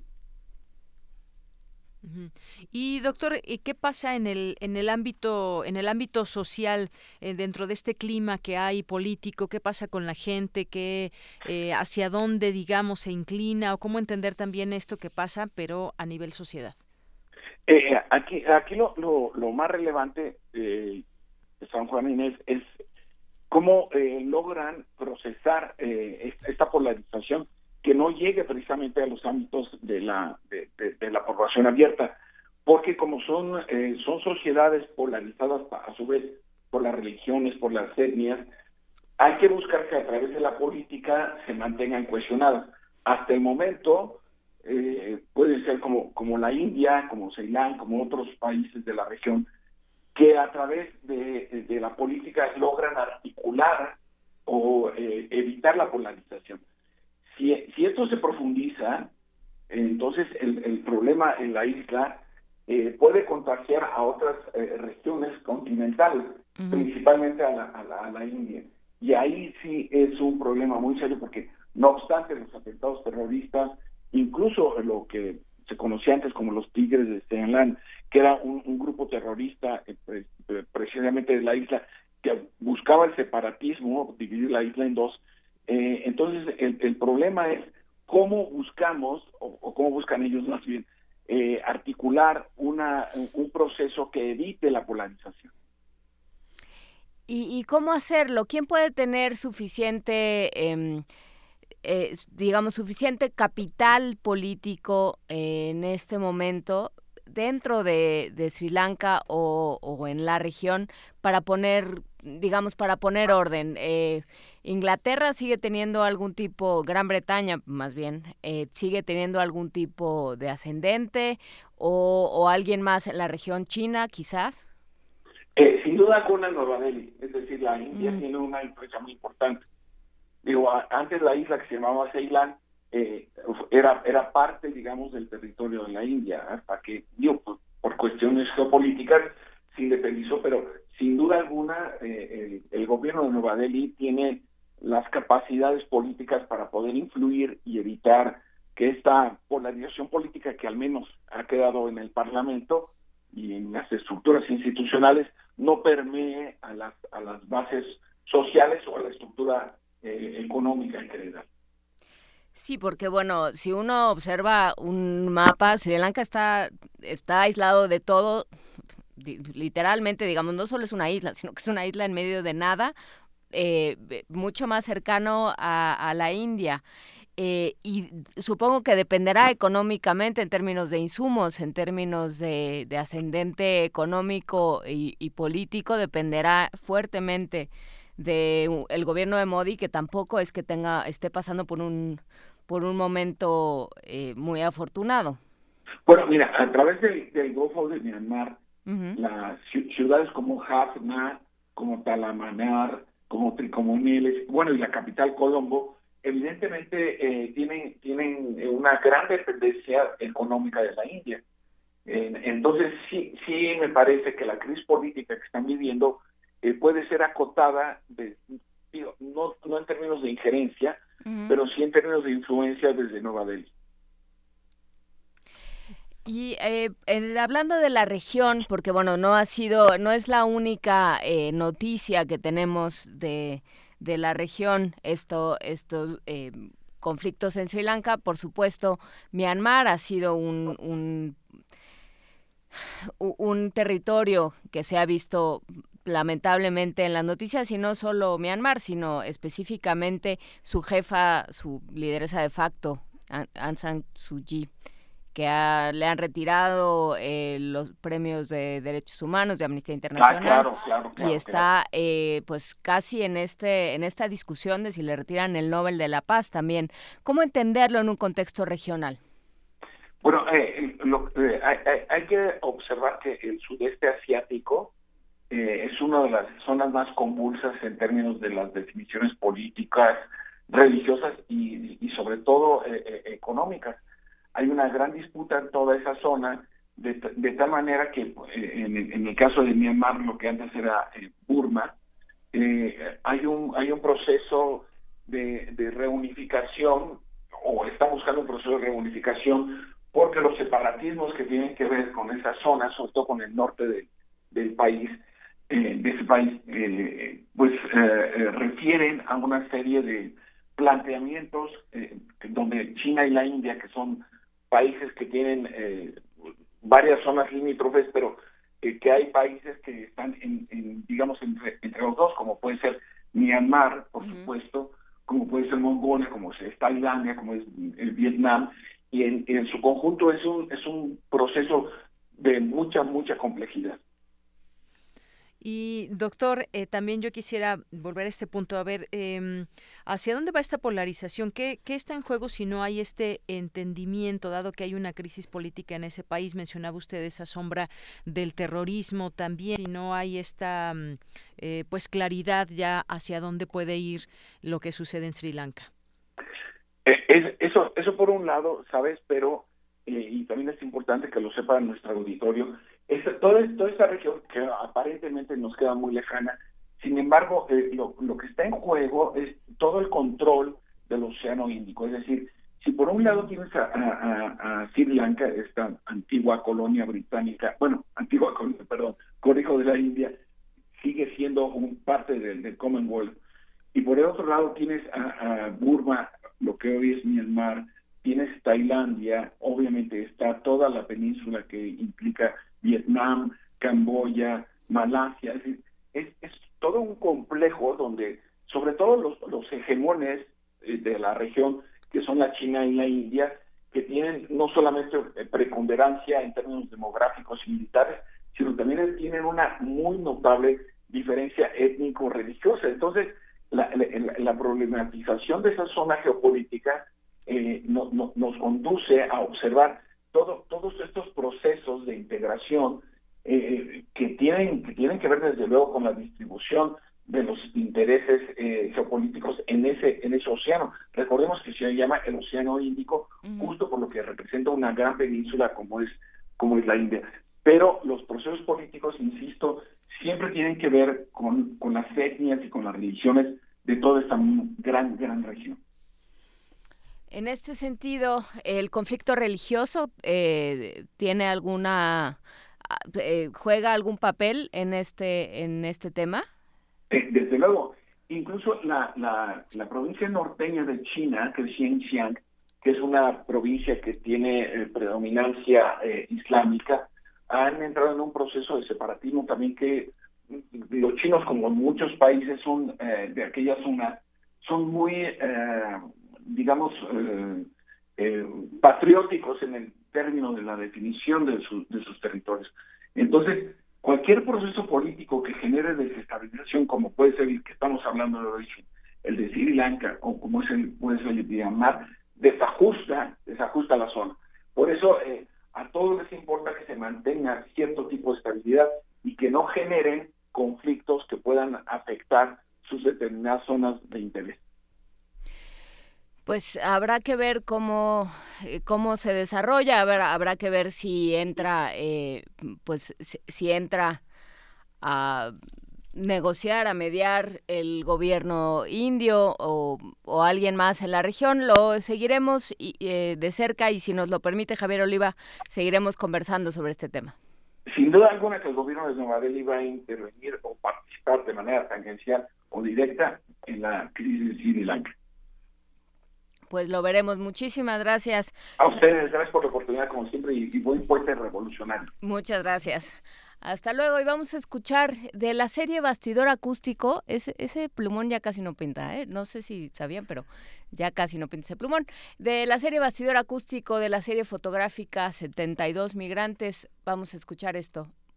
Adelante. Bastidor acústico. Acústico. Serie especial Fotografía 72 Migrantes. Título de la obra, Doña Priscila. Imagen y texto, Javier García. Interpretación sonora, Iván Primitivo González.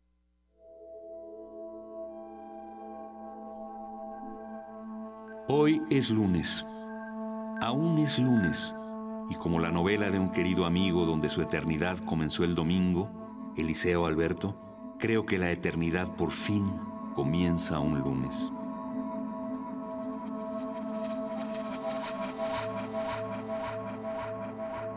Y sí, empezó un lunes que me expulsó al Distrito Federal junto a unas 400 centroamericanas y centroamericanos que recorrieron la mitad del territorio mexicano siguiendo la ruta migratoria, dividida en dos, una por Naranjo, Guatemala, para entrar a México por el Ceibo, y otro por Tecum Humán, para entrar por Ciudad Hidalgo.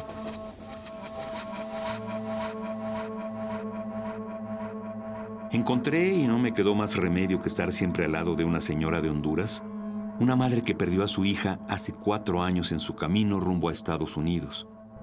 Desde entonces no sabe nada de ella. Desde entonces no suelta la foto de su hija.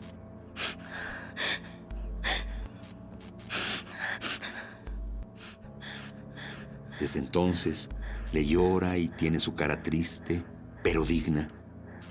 Su mirada la encontraba en cada instante, en cada paso. Un día me acerqué a ella y me miró extrañada. Me presenté y no pude aguantar abrazarla. La señora lloró y como no soy un hombre rudo, le seguí.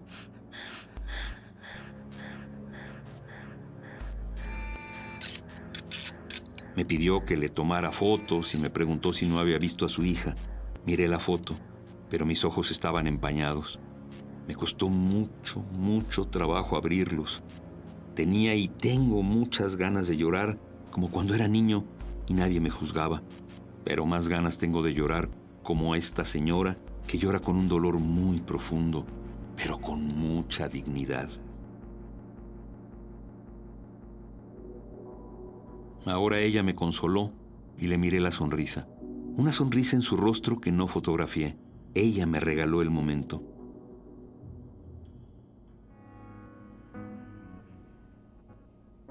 Desde entonces, mi percepción se fue a los cielos. No pude nunca tomarle fotos sonriendo.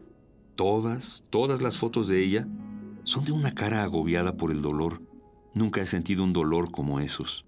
Creo que nunca lo sentiré. Lo más cercano es un profundo hoyo negro que siento ahora, que conjugó todas estas palabras necias e inútiles.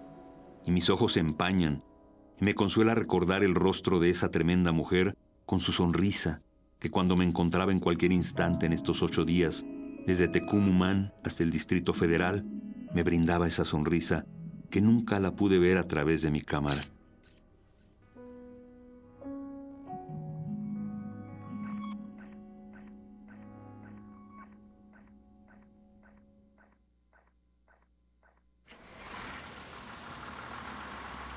En los lugares que había visitado la caravana paso a paso por La Paz, la cosa fue agresiva. Hubo indiferencia y omisión. Pero en la patrona Veracruz era distinto. Siempre la patrona dando la cara por nosotros. Al entrar a ese pueblo, empezaron a salir velas y carteles de bienvenida, de manos que saludaban. Ellos, desde sus autobuses, no lo podían creer. Miraban y preguntaban qué era eso. Empezaron a llorar de gratitud o no sé de qué cosa.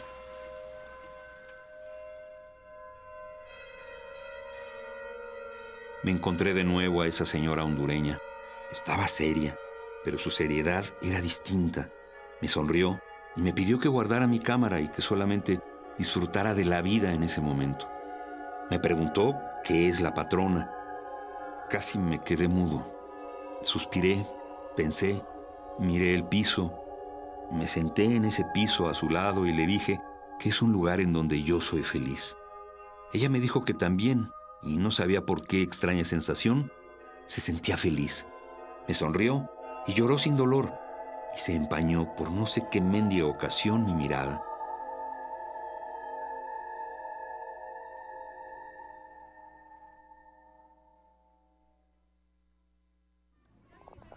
Hoy pienso en esa mujer hondureña y en las patronas y digo que no hay más que valga la pena que estas mujeres y mi familia. Y mi familia también son estas mujeres y esta mujer hondureña que ahora presento, de 60 años, de 60 años, delgada y con mirada justa, doña Priscila, hondureña que busca a su hija en nuestro México, desaparecida hace cuatro años y que se sintió feliz solo por un momento en la patrona.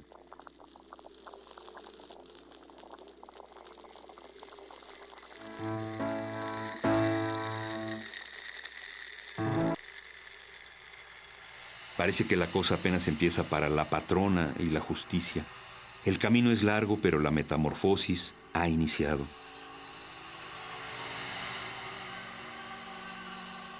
Las palabras siguen en el aire, y mientras no se le dé su verdadero valor a la palabra, el actuar humano seguirá destruyendo lo más preciado que es la vida libre, sin prejuicios y con justicia.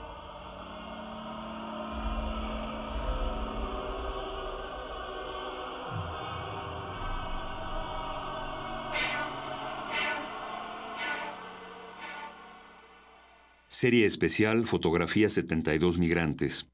Título de la obra, Doña Priscila. Imagen y texto, Javier García. Interpretación sonora, Iván Primitivo González. Para ver la obra consulta www.radiounam.unam.mx. Bastidor acústico. Acústico. Primer movimiento. Hacemos comunidad. 8 de la mañana con 56 minutos. Eh, si usted tenía que estar en algún lado a las 9, ya olvídelo. Ya, déjenlo por la paz. Eh, ya nos mandaron reportes de Yanira. Tú decías un reporte desde Ecatepec. Así es, de José Luis León nos dice, reporte desde Ecatepec, nos levantó el canto de los gallos para escucharlas en una mañana soleada, mientras los vecinos con empleos informales salen a trabajar. Son los más en mi calle. Sí, justamente vecinos con este con empleos informales, también nosotros entramos dentro de esa categoría, pero bueno, pues sí, todo qué, qué bonito. Hagan de cuenta como los mopeds todos todos asintieron del otro lado del vidrio, qué bonito. Hay que decir que ustedes no están para saberlo porque ya no somos tele, pero ahora que ya solo somos radio, eh, durante este durante este bastidor acústico mientras Juan está hacía esta lectura muy bien hecha, muy bien producida, como suele suceder con el bastidor acústico.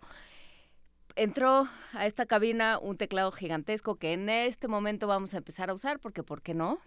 Porque ¿por qué no vamos a aprovechar los insumos de quién sabe quién que se ponen a nuestro alcance? ¿De verdad puedo? Sí, de verdad. Toda, de hecho, toda la tercera hora va a ser cantada.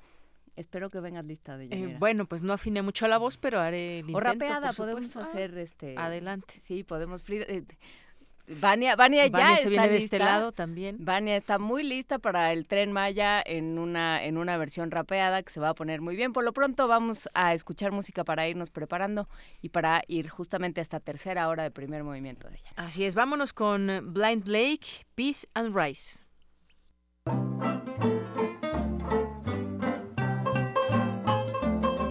One day cruising down to Nassau by the sea. And they all get drunk off gin and Bacardi. They will dance and sing all night, tell the island heaves and sight. You could hear those natives singing merrily. Mammy don't want no peas, no rice, no coconut oil. Coconut oil. Mammy don't want no peas, no rice, no coconut oil. Coconut oil. Mammy don't want no peas, no rice. Mammy don't want no coconut oil. Just a bottle of brandy handy all the time. They came to Nassau for a rest. So they came to Nassau for a rest. So they came to Nassau just to get a rest. All they get was whiskey and champagne all the time. Last night and the night before.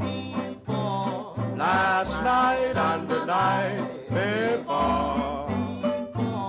Last night and the night before.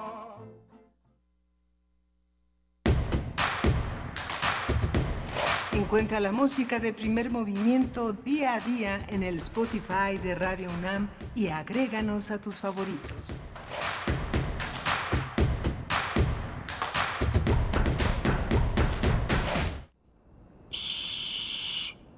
Escucha.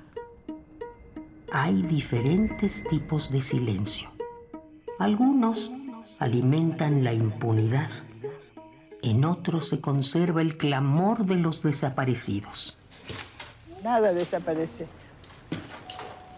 A menos que se entierre o que se, o que se tire al río. El Cineclub Radio Cinema presenta Mujeres delante y detrás de la cámara documental. Un ciclo dedicado a la violencia y la pérdida de un ser querido, desde la óptica de las directoras Shula Ehrenberg, Natalia Brustein y Tatiana Hueso. Miércoles 14, 21 y 28 de noviembre a las 6 de la tarde, en la sala Julián Carrillo, Adolfo Prieto 133, Colonia del Valle. Entrada libre. Radio UNAM, Experiencia Sonora.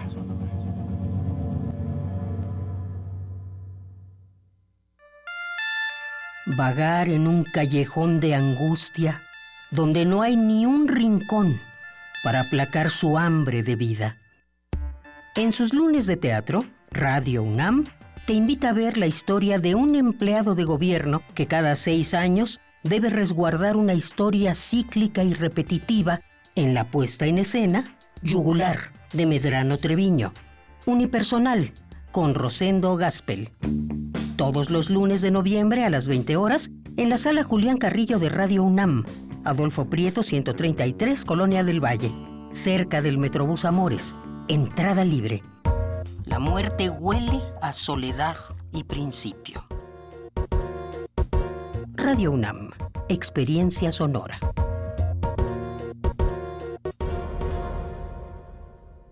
para reformar la ley de ingresos y revertir eh, el aumento en las gasolinas, en el gas, en el diésel, en la energía eléctrica. Se puede modificar la ley de ingresos. Lo pueden hacer los diputados. Andrés Manuel, aquí están los votos de Movimiento Ciudadano para darle reversa al gasolinazo. Movimiento Ciudadano. El Centro de la Imagen exhibe la muestra Africaamericanos, integrada por 400 imágenes históricas de destacados archivos, así como producciones contemporáneas de más de 70 reconocidos artistas. La exhibición resalta la riqueza cultural de las comunidades afrodescendientes de 16 países de América Latina, como México, Cuba, Haití, entre otros. Africaamericanos está abierta en el Centro de la Imagen, Plaza de la Ciudadela número 2, Centro Histórico. La entrada es libre. La Fonoteca Nacional de México te invita a celebrar su décimo aniversario con el primer encuentro internacional de especialistas en audio. Mesas, conferencias, talleres y clases magistrales en torno a las diferentes disciplinas que se desprenden del sonido. Grabación, acústica, Cine, sonorización, producción musical, audiovisual y más. Del 20 al 24 de noviembre. Inscríbete de forma gratuita. fonotecanacional.gov.mx. Cupo limitado. Primer encuentro internacional de especialistas en audio. Secretaría de Cultura. Gobierno de la República. Este año conmemoramos el 50 aniversario del movimiento estudiantil de 1968. En voz de Daniel Cassés y Flora Botton, escucha la crónica documental Este día en 1968. Queremos una educación crítica, una educación que sea el fenómeno vivo con la problemática del país y no al margen de las aspiraciones revolucionarias, populares y democráticas. Escucha semanalmente este material en descargacultura.unam.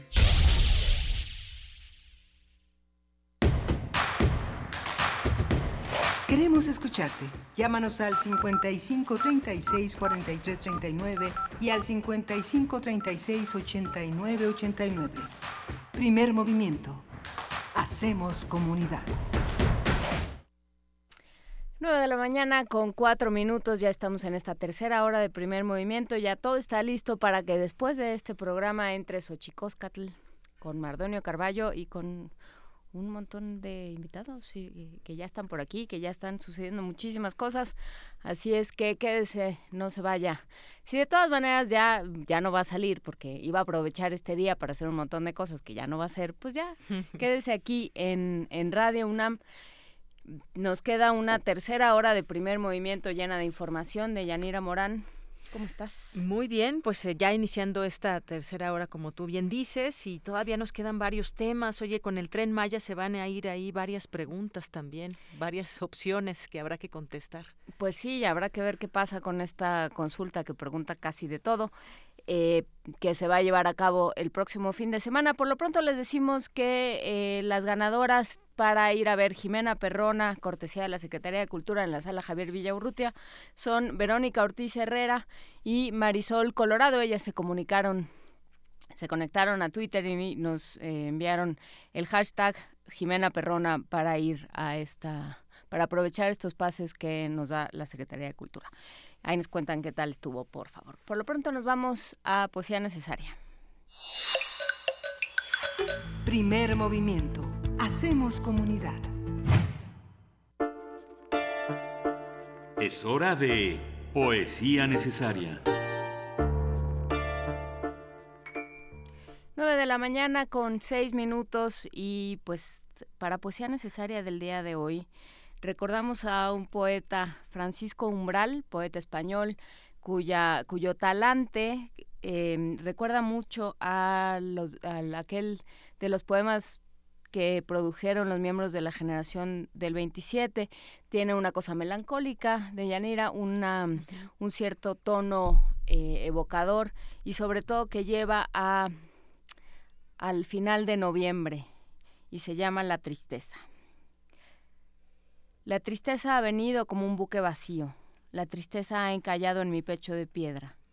Me trae en sus bodegas toda una vida vieja, quintales de nostalgia y el whisky que he bebido. La tristeza ha venido con faros apagados. No sé de dónde viene, ni por qué me visita.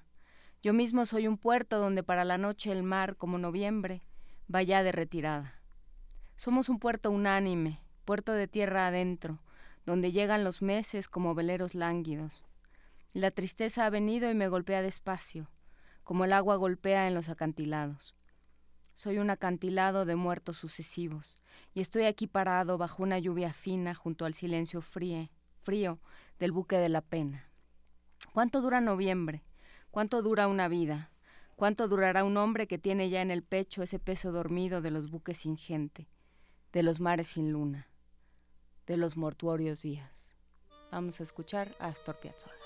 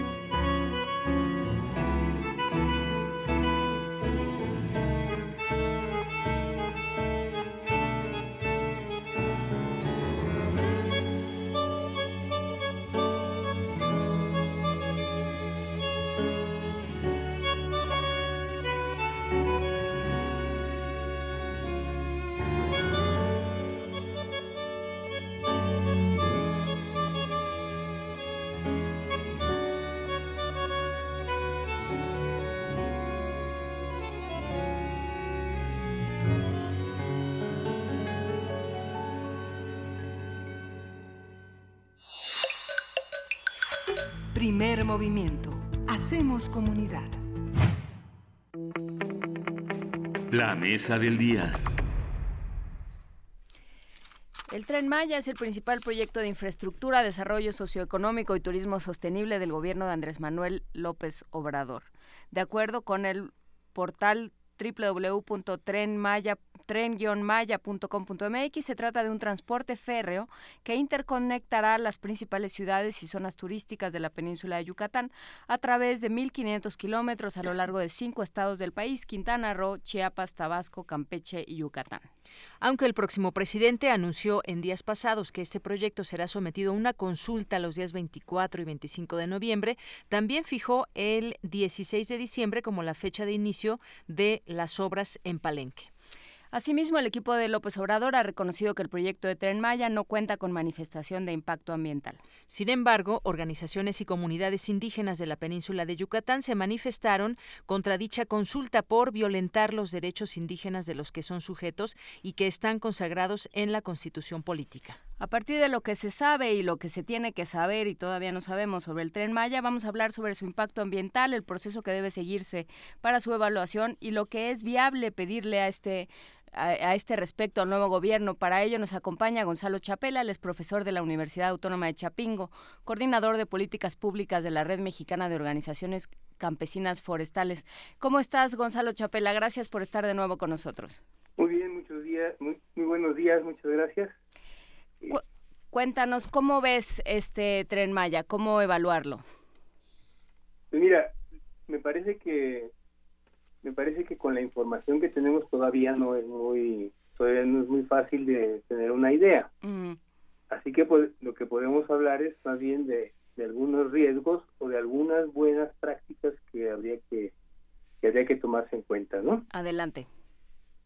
Sí, mira, eh, creo que se, también hay que dividir en dos partes el asunto. Una de ellas es lo que tiene que ver con el impacto del, del tren mismo y otra que tiene que ver con este, con un tema pues que creo que nos está importando mucho y que todavía no sabemos en México cómo resolverlo que es el asunto de la participación y, de las consultas. De tal manera que, que sean que sean un proceso que realmente incluya y que dé legitimidad a la, a la toma de decisiones desde el gobierno no en este caso comenzando diríamos que por la por la parte del proyecto en sí pues una cosa que hay que, celebrar y felicitar me parece a mí es eh, la intención de yo quiero entender lo que así es la intención de rehacer o reactivar la una política de transporte por ferrocarril. Eh, no se nos olvida pues que al final de cuentas hemos vivido todo el siglo todo el siglo pasado y casi lo que va del que viene, del que tenemos presente con una red de ferrocarrilera que prácticamente es la misma que dejó que dejó el porfiriato. Y, y cuando hacemos cuentas pues vemos que el transporte por ferrocarril es nueve veces más barato o al contrario el transporte por autotransporte de, de carretera es más caro en transporte de mercancías que el transporte de ferrocarril. Entonces, eh, eso, creo que es algo que hay que tenerlo pues, muy, muy presente y en ese sentido pues sería bienvenido un proyecto de desarrollo de una infraestructura que me parece que hemos eh, como país equivocado en, desmontar. Claro, este, pensando en, en cómo se cómo se mueven y con qué peligro se mueven los trailers en esta en este país, por supuesto que esto es importante. Sí, pues eh, hemos visto todo este problema de los de los grandes eh, accidentes que ha habido y, está pendiente el asunto de si se deben o no regular y se debe permitir que circulen después de cierto de cierto tonelaje. Pero eso no creo que no es nuestro tema nuestro tema de hoy. Hay una segunda hay una segunda consideración también económica a favor del proyecto muy importante y es la reactivación urgente de, de los estados del sureste yo diría sobre todo los estados de Tabasco y Campeche, que han tenido un desempeño económico muy malo en los últimos años, están sufriendo realmente de una, de una crisis económica y eso se está reflejando en una serie de condiciones, entre otras el incremento de la inseguridad, sobre todo en Campeche, por, las, la información que, que tenemos. Entonces la idea de reactivar la, la región, de, de ampliar la, las áreas donde la atracción del turismo de la Riviera Maya eh, eh, jala una cantidad muy importante de, de turistas hacia, hacia una región más amplia, me parece que es una que es una perspectiva estratégica que no se puede que no se puede negar. Ahora, viendo la viendo las eh, los problemas que, que tenemos, yo creo que eh, hemos de tomar lecciones de lo que ha pasado justamente en la, en la Riviera Maya, en donde el desarrollo del de la industria hotelera y, y sobre todo de la del modelo de urbanización que viene que viene con este desarrollo ha sido de mucho de mucho impacto ambiental y social. Y también de cómo eh, de cómo esto ha impactado en, las comunidades. Creo que podríamos recordar que a finales de los de los 70 y en los 80 eh, hubo un, desarrollo muy importante de, de esquemas de empresa social comunitaria, de manejo forestal comunitario muy exitoso, que todavía hoy son un modelo internacional que del que, del que estamos sacando lecciones, pero que pero que estamos viendo también que, que en los últimos años ha, se ha sufrido un proceso de, deterioro muy muy sustancial. Los muchachos pues no quieren quedarse en las comunidades porque pues porque está el polo de atracción allí muy cerca y no se les puede culpar por eso. Pero lo que lo que sí vemos es que eh, que no es eh, no es de la misma del mismo vigor que tenía hace unos años el desarrollo eh, de las empresas forestales comunitarias y el manejo sustentable de estos de estos recursos. En el en la medida en que la organización de los ejidos y la organización de los productores en el nivel regional ha, se ha venido socavando, se ha ido perdiendo y con eso se han perdido los mecanismos de gobernanza por otro lado, vemos también que, estas comunidades y, su manejo eh, su manejo sustentable de los recursos eh, enfrenta otros obstáculos y otras y otras presiones externas. Una de ellas este, son las políticas y las acciones de expansión de las actividades agropecuarias sobre las áreas forestales. Eh, el cultivo de la soya y de de la palma de la palma aceitera está presionando muy fuertemente la, la frontera la frontera forestal. Y hemos visto en los últimos años la pérdida de miles de hectáreas en Campeche y en Quintana Roo principalmente eh, a cambio del cultivo de, de, soya que además viene con otros con otros problemas adicionales que tienen que ver con con la, muerte de las abejas. Y, y, esto se oye muy así como muy circunstancial pero pero hay que tomar en cuenta que de, la exportación de miel eh, vive una, una cantidad grande de población sobre todo de población de etnias, de etnias indígenas mayas y, eh, y que esto tiene un impacto muy importante en la polinización y el, desarrollo de tanto de los cultivos como de los procesos de, los procesos pues de, los procesos de desarrollo y de regeneración de, las selvas que, que están ahí. Entonces eh, en la en lo poco que conocemos del proyecto habría que ver eh, en detalle de qué se trata ya en particular, vemos, eh, vemos que nos, nos prometen que va a haber una expansión y un desarrollo de actividades agropecuarias. Eso aparece como una, como una virtud, como un valor del proyecto y puede serlo, pero siempre y cuando eh, siempre y cuando esto no signifique un incremento de estas presiones que estamos viendo que son la principal causa de deforestación en la península, eh, pues con estudios recientes eh, muy sólidos que ha hecho la Universidad de la Cruzana y, y, el consorcio de MRF en la, en la, en la península y que nos muestra claramente que esto es una de las principales amenazas eh, para la para la permanencia de la cubierta de la cubierta forestal. No podemos tampoco negar que la construcción misma del tren va a cercenar la conectividad de, la, de las áreas de, las áreas de selva y esto eh, tiene un efecto que, que, es imposible de evitar en la, en la fragmentación de los ecosistemas de la región. Y hay que considerar sobre todo que en lo que el proyecto llama el tramo selva, que son 426 kilómetros, pues atraviesa justamente por zonas de muy alto valor biológico. Y, frente a eso, el proyecto eh, sí lo menciona que, va a haber corredores biológicos, que va a haber pasos de fauna. Pues vamos a ver eso cómo se instrumenta, ¿no?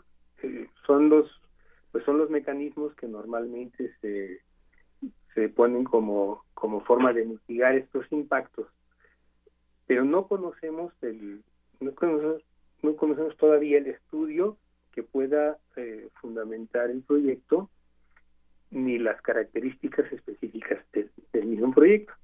Hay una, hay una, pues tal vez inconsistencia pero la, aritmética a mí no me, no me cuadra muy claramente porque habla de que 90% del, del trazo de la, de la vía está sobre, sobre derecho de vía ya previamente establecido. Entonces esto habría que verlo y tal vez está considerando lo que, lo que se llama este, este tramo de ampliación en la parte norte hacia Mérida, hay que recordar pues que el proyecto inicial es, es conectar Cancún con Bacalar y después cruzar la selva hacia Palenque y que, y que después se, se hizo una incorporación de un tramo por el norte de, de digamos de, de, la parte donde entra Campeche en Escárcega hacia hacia el norte para tocar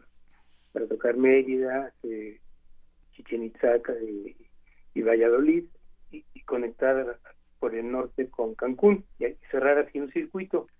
Y esos son y esos son pues ese, tramo más más grande prácticamente son 650 kilómetros en esta parte que se llama de Golfo entonces eh, pensar que el 90% con la entrada por la selva que es un trazo nuevo está cubierto con, con los derechos de vía ya establecidos eh, no sé cómo están hechos los cálculos, francamente, y habría que y habría que ver por dónde por dónde va. Entonces vemos pues que sí hay una serie de, de impactos, todo proyecto grande tiene que tener impactos y, y pues eso eso va a ser un pasivo ambiental en términos de capital natural y en términos de funciones de estos ecosistemas.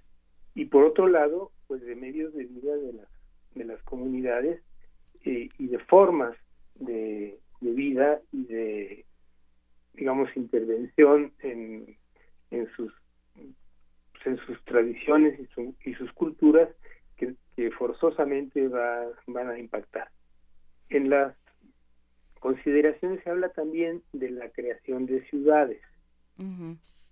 Eh, no queda muy claro dónde van a quedar, qué cómo se van a planificar y, y, justamente lo que hemos visto pues en la en las evidencias, en la, en la realidad, en el proceso de desarrollo de la Riviera Maya, pues nos habla de, nos habla por un lado del desarrollo hotelero que tiene sus problemas, y tal vez un problema más severo todavía que los propios hoteles es eh, pues el desarrollo urbano en torno en torno a todos esos focos de atracción pues que si tiene éxito. El proyecto efectivamente va va a haber plazas de empleo entonces va a haber interés por por migrar hacia hacia esa zona. Y sobre todo si los estados vecinos están en una, una condición de digamos de, de depresión económica en donde habrá grandes incentivos para para el flujo de, población hacia allá. y, eso, y esa población, pues es una población de todo tipo, con, todo tipo de condiciones y que no necesariamente eh, se va a instalar de una manera de una manera racional y planificada. Profesor, eh, de todo esto que usted nos comenta, pues esta obra se presentó o se ha presentado como pues una obra muy importante del próximo gobierno y bueno, tema desde el del cual se habló desde campaña y uno se pregunta de pronto si es válido o no. Tendremos que ver todo este tema del impacto ambiental y escuchar distintas voces porque ya también los ambientalistas han salido al paso a señalar que bueno, pues esto puede causar afectaciones ambientales en selvas de la región. Los empresarios por su parte pues eh, señalan todo las eh, digamos los puntos positivos, la reactivación de la economía y demás y sin embargo, va a haber una consulta, no tenemos muchos detalles y quizás no conocemos bien a bien si esto impacta de manera negativa o no. Sale una voz más que es la de las comunidades indígenas y que también no debemos desdeñar, por supuesto. Ellos dicen, nadie nos ha consultado nada y rechazan la construcción de este de ese tren Maya. Quizás se tenga que tomar en cuenta pues todas estas voces y ponerse de acuerdo. Me parece que este proyecto va porque así se ha eh, planeado y ya con, con, la experiencia que tuvimos del aeropuerto y la consulta, yo creo que esta consulta saldrá positiva hacia la construcción del tren Maya. No me quiero adelantar, pero todo apuntaría a ello. Así que quizás sea mejor escucharnos entre todos. Así es, y bueno, esto con esto nos, lleva directamente al, al tema de pues de la participación social y de la de la consulta, ¿no? en, en, su manifestación esta, estos grupos que por cierto hay algunos hay algunos eh, no solamente indígenas sino también ambientalistas allí. Eh, bueno yo yo echo de menos siento que que no está la presencia de algunos de algunas eh, de algunos grupos muy pues muy conspicuos no muy muy visibles. Me imagino que que esta declaratoria la, la sacaron así como con tal vez con alguna con alguna prisa, con alguna con alguna urgencia. ¿Quién quién te hace falta, Gonzalo Chapela? ¿Por pues qué, o sea, ¿por qué, por qué esto de faltan algunos muy muy obvios, digamos, o, que están muy presentes en estas discusiones? ¿Quién falta? Pues mira, algunos de ellos son los justamente estos productores que han estado que han estado pues aprendiendo y enseñando cómo se puede, cómo sí se puede hacer uso de, los recursos naturales de una, de una manera sustentable. Entonces hay, hay ejidos, eh, hay ejidos sobre todo en, la parte de Campeche, como el ejido 20 de noviembre o, en Quintana Roo, de los de los que fueron en su momento eh, las comunidades que se desarrollaron con el plan piloto y que después han resultado en, organizaciones. y, te hacen falta, perdón, solo para clarificar, ¿te hacen falta en, en lo que propone el gobierno entrante o en, eh, o en estos documentos que se oponen? En, que no necesariamente tiene que ser en este documento, pero, pero sí, creo mm. que vale la pena ver qué opinión tienen ellos y también una, una cantidad de grupos y de, gente muy comprometida que está en la región eh, al lado de las de las comunidades y que tiene intereses eh, ambientalistas pero no solamente ambientalistas sino de sino de desarrollo sustentable, diríamos, ¿no? Que en, en esta, eh, pues este paradigma o esta forma de, de hacer las cosas que considere, eh, pues sí, el desarrollo económico y que no y que no necesariamente sea una oposición tajante, radical y permanente en todo sentido a cualquier a cualquier actividad que se haga, pero sí con una preocupación de cómo se hace, ¿no? Entonces, yo creo que en los próximos días, pues seguramente que vamos a vamos a ver otras voces que puedan darnos un, un panorama más completo de pues de cuáles son las las posiciones y los puntos de vista que, que hay que tomar en cuenta. En esta en estas declaraciones a mí me parece que hay básicamente un reclamo de, de ser tomados en cuenta, pero a la vez también hay una así, hay una eh, opinión digamos ya formada en contra en contra del proyecto como como lo es en contra de, otros proyectos y me parece que eso tiene una justificación porque la experiencia de, las comunidades con proyectos muy grandes pues eh, pues lleva a que Aquí una cosa es lo que se promete y lo que se dice y los cuidados que se van a tener y otra cosa es lo que sucede cuando pues cuando ya ocurren las cosas, ¿no? Y estamos hablando de cuestiones como como los parques eólicos en, en el istmo o lo que ya empieza a suceder con los parques de, de, captación de energía solar con paneles en el norte de Yucatán o no digamos con, con toda la problemática de, la operación de, la, de las minas a cielo abierto. O sea, tenemos un tenemos un caldo de cultivo o un, un terreno que está muy, muy afectado por unas experiencias dolorosas de, de afectaciones muy severas a, la, a, las comunidades y a su forma de vida y a sus recursos y a sus territorios. Y en eso eh, pues estas comunidades son muy sensibles y, me parece a mí que de una manera muy justificada. Claro. Entonces, por eso me parece que, hay que escuchar eh, el porqué de, de algo que pudiéramos identificar como un radicalismo muy fuerte y entonces en qué condiciones vamos a, a poder eh, darnos la oportunidad de escucharnos unos a otros pero no para no para poner simplemente las voces en la mesa y después tomar las decisiones que sean.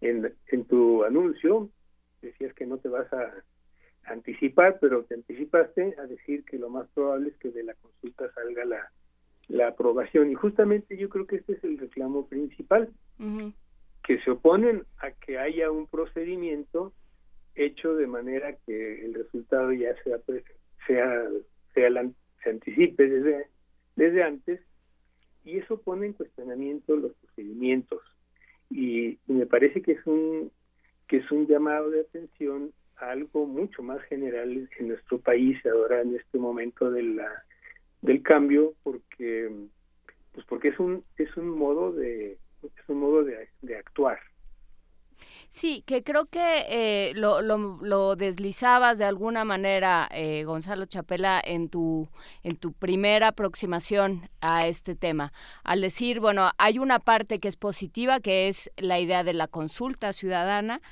pero y de la participación eh, de, de, los directamente afectados, porque la experiencia en los megaproyectos, tú lo sabes mucho mejor y has estado mucho más cerca que nosotros, la experiencia es eh, uno se duerme, despierta y ya, ya el tren pasa por el pueblo, ¿no? Eh, por ponerlo en esos términos. Entonces, eh, sí parece una buena señal la participación de las comunidades, la posibilidad de abrir a la discusión pública estos temas, pero me parece que así en con esta premura, con esta falta de información y además en una pues eh, en un paquete tan grande con tantísimos temas eh, se puede desvirtuar el ejercicio. ¿Cómo, cómo lo ves tú? Pues ese es, ese es justamente ese es justamente el punto y, y, y sobre todo tiene que ver con la experiencia, no con los planteamientos en sí mismos.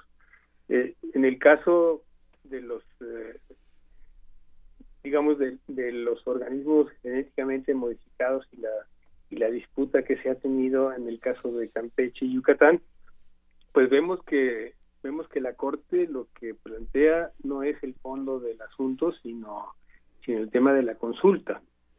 Y cómo y cómo empezaron a darse una serie de, de hechos que pues que las comunidades han calificado como como manipulación, o sea, como armar una, un procedimiento que justifique y no una, una consulta que cumpla las condiciones que tenemos firmadas y que son las condiciones pues de justicia, ¿no? Que es que es una que es un consentimiento libre, previo y sobre todo suficientemente informado.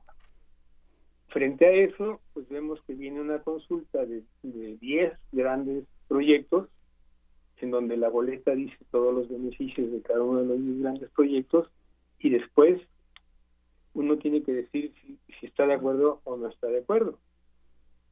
Y pues estaríamos pensando que, que yo puedo decir estoy de acuerdo, pero dependiendo de cómo sea la instrumentación. Pues sí, es que es como, como estos momentos muy mexicanos donde te dicen, te voy a decir algo, pero no te vayas a enojar. No, bueno, pero pues, ¿qué me vas a decir, no? Pues sí. Un poco así, o sea, vamos a hacer un tren Maya, bueno, pues sí, pero ¿eso qué va a implicar? Exactamente, entonces, eh, en el promocional que, que, tiene, que tiene, el, digamos, el, el equipo de la transición sobre, sobre el tren Maya, pues tiene una cantidad de, de cuestiones, pues se ve que se ve que los, lo armaron gentes informadas y visibles y habla de acciones de mitigación, acciones de compensación, y, mira, es que, eh, eh, profesor, específicamente, pues se va a preguntar sobre el tren Maya, desarrollar el tren del Istmo de Tehuantepec, la refinería de Dos Bocas, eh, Tabasco, la reforestación de selvas, bosques y plantación de árboles frutales, así como otras cosas que también está la pensión de adultos mayores y, bueno, otros, otros temas ahí. Y las medicinas gratis, ¿no? Así es, para los estudiantes también becas y, y demás, todo esto en esta sola consulta. Y también, si hablamos de transparencia, que creo que es importante, debemos hablar de transparencia, se habla de que se lanzarán las licitaciones públicas de los contratos desde el primer momento en que asuma la presidencia el 1 de diciembre. También es un tema del que habrá que estar muy pendientes, cómo se lanzarán estas licitaciones, quiénes participan. Eh, se habla de una inversión millonaria, eh, me parece son costaría entre 6 mil y 8 mil millones de dólares. Así que, pues, hablamos de mucho dinero y también algo que, pues, de, qué pie cojeamos muchas veces es de no transparentar los, eh, los proyectos y las licitaciones y quiénes van a participar. También habría que estar muy atentos a eso. Así es, y, y bueno, mm, yo no sé cómo lo tienen armado, pero el hecho de que, de que las obras empiecen el 16 de diciembre y la licitación es el primero de diciembre eh, pues me hace pensar que o ya hicieron el trabajo de, de la evaluación, eh, la evaluación no solamente del impacto ambiental, sino de, sino de todos los impactos del, del proyecto y ya está, digamos, el proyecto definido a tal nivel de detalle que se pueda que se pueda licitar. Y entonces la pregunta que, que nos hacemos es, ¿qué pasa con la consulta, no? Pues tal vez es mero trámite, ¿no? Y ya está, y está hecha la licitación y hay contratos, eh, no, no queda muy claro los tiempos como, como están. Que yo creo que es, es crucial esto que dices, eh, Gonzalo Chapela, de yo no sé cómo, cómo se estarán organizando, porque si tú no lo sabes, digamos, si no, si tú que has estado trabajando el tema, eh, que conoces, que estás ahí eh, y, que, y que de alguna manera es un, se trata de un tema que atraviesa tu, tu quehacer profesional, o sea, si tú no lo sabes, ¿quién sí lo sabe?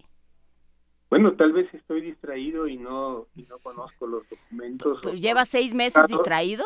Con suficiente, con suficiente. Digo, no sé, a lo mejor sí, pero, pero, digamos, suena raro. Pero no conozco los detalles eh, para saber si todas estas cosas que, están pues prometidas en el en el folleto de promoción del proyecto eh, en qué consisten y si se van a hacer efectivamente.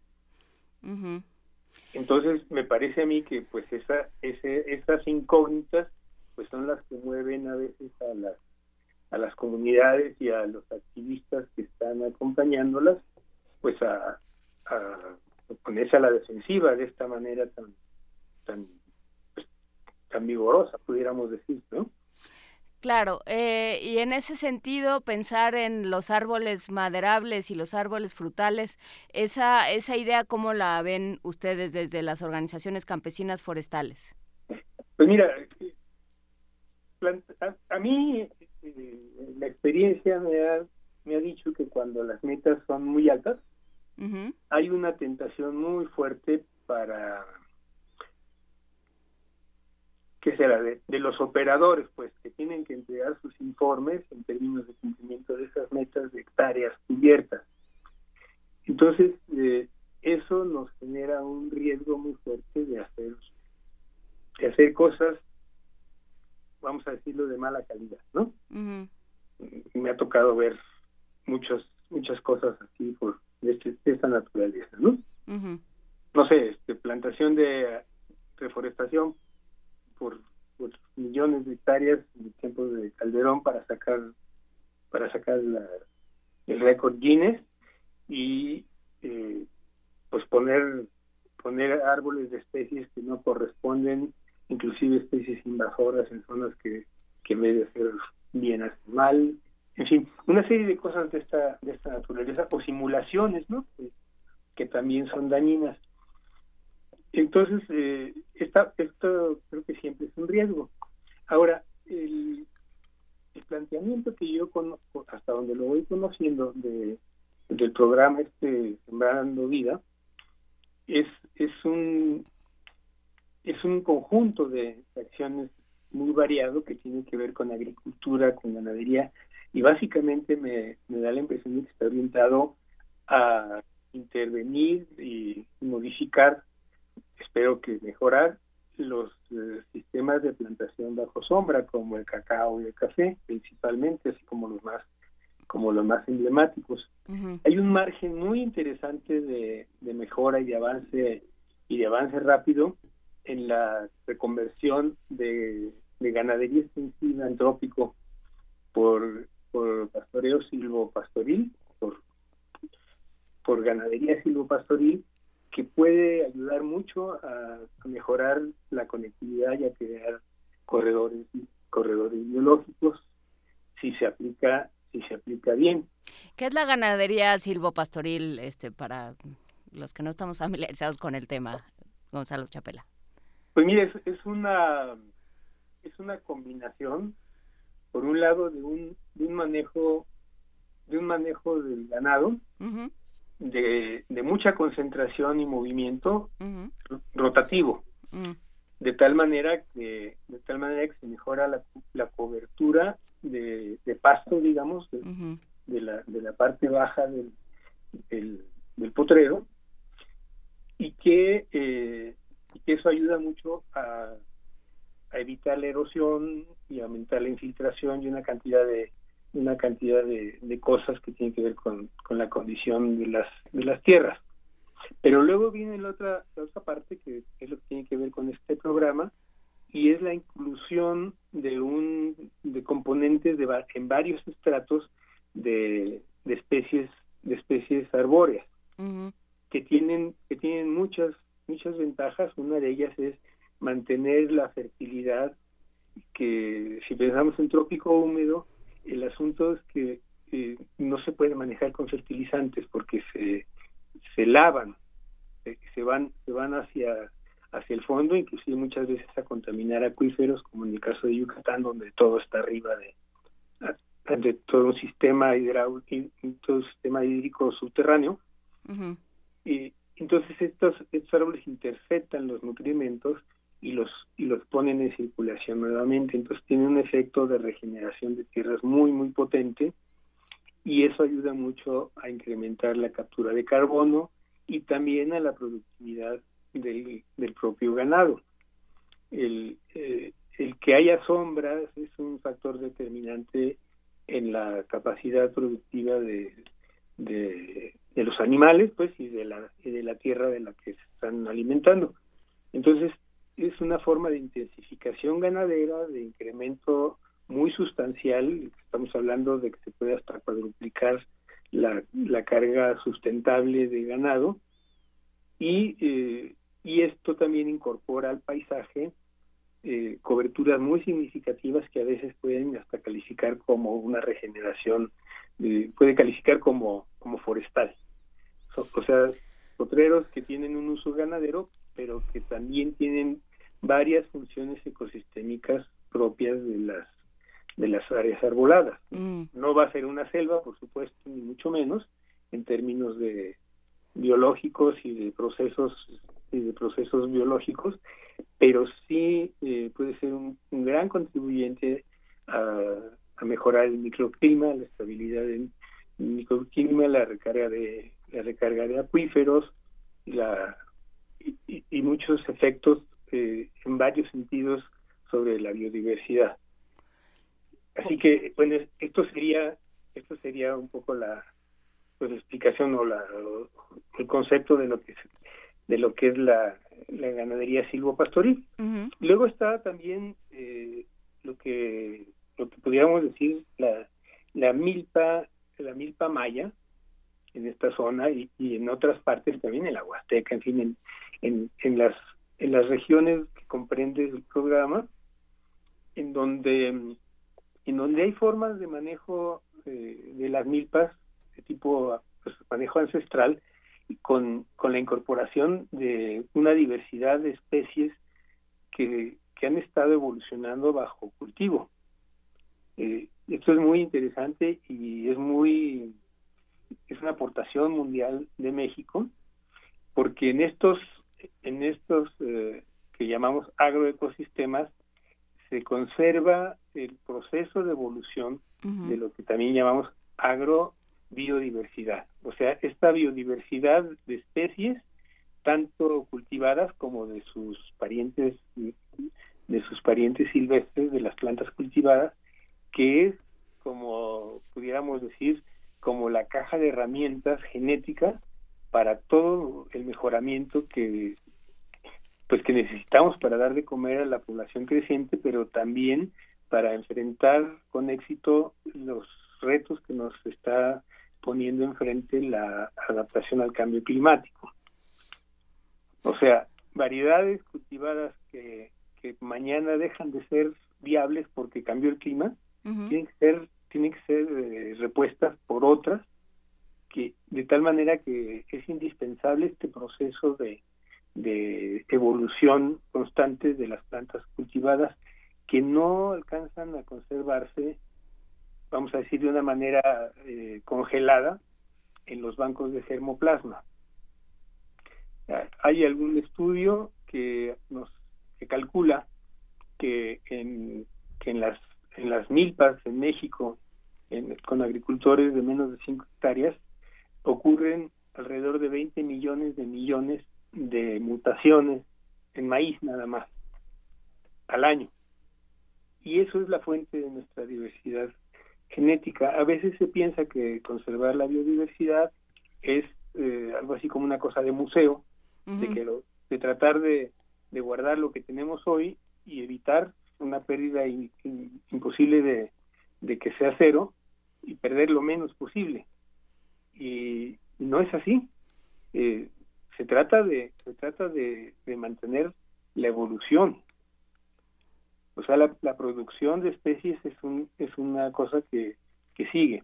Entonces, eh, el promover milpa con milpa con, con frutales y con y con plantación de árboles me parece que es que es una práctica que bueno no me parece sin duda es una práctica que, que es favorable ahora otra vez eh, la pregunta, ¿cómo, ¿cómo se va a hacer?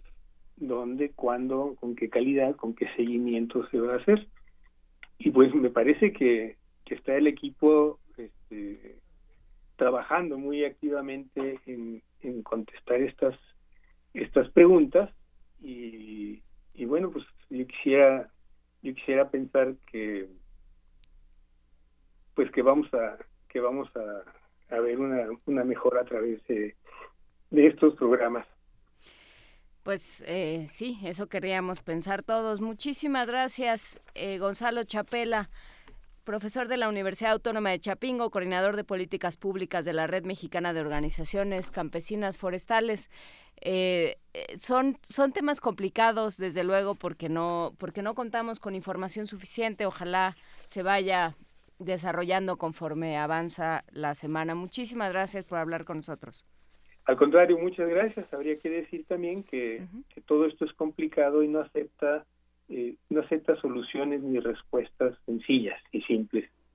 Así que ese es nuestro reto, eh, entrarle a pensar y juzgar sobre, sobre una complejidad, pero con información.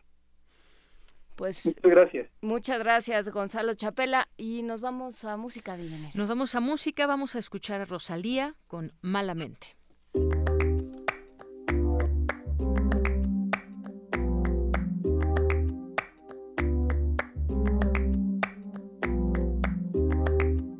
Gritarito roto, yo sentí como crujía.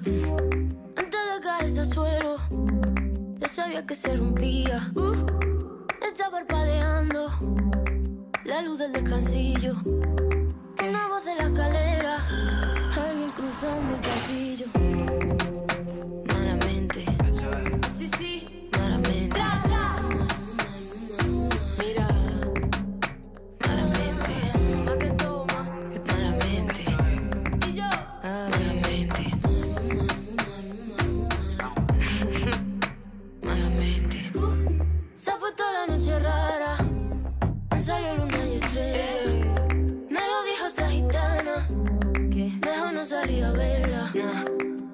Que estoy andando por un puente que la acera. Mira, mira, mira, Cuanto más quiero cruzarlo, va.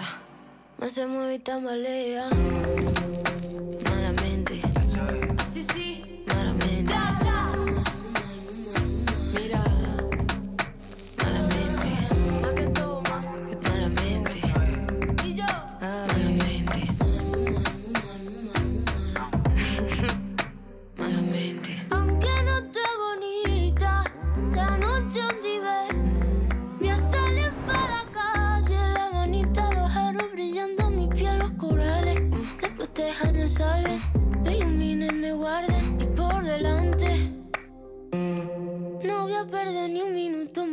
Pensarte.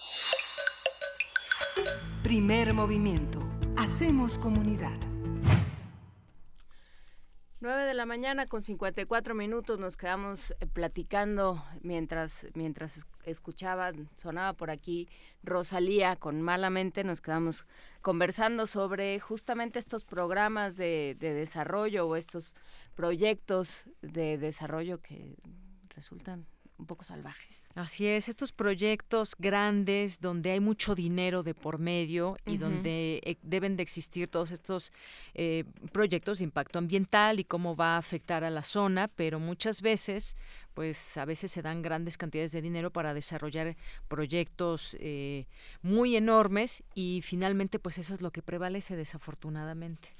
Pues sí, terminan termina habiendo una serie de, eh, de, problemas ambientales, de problemas en la comunidad, en el ecosistema.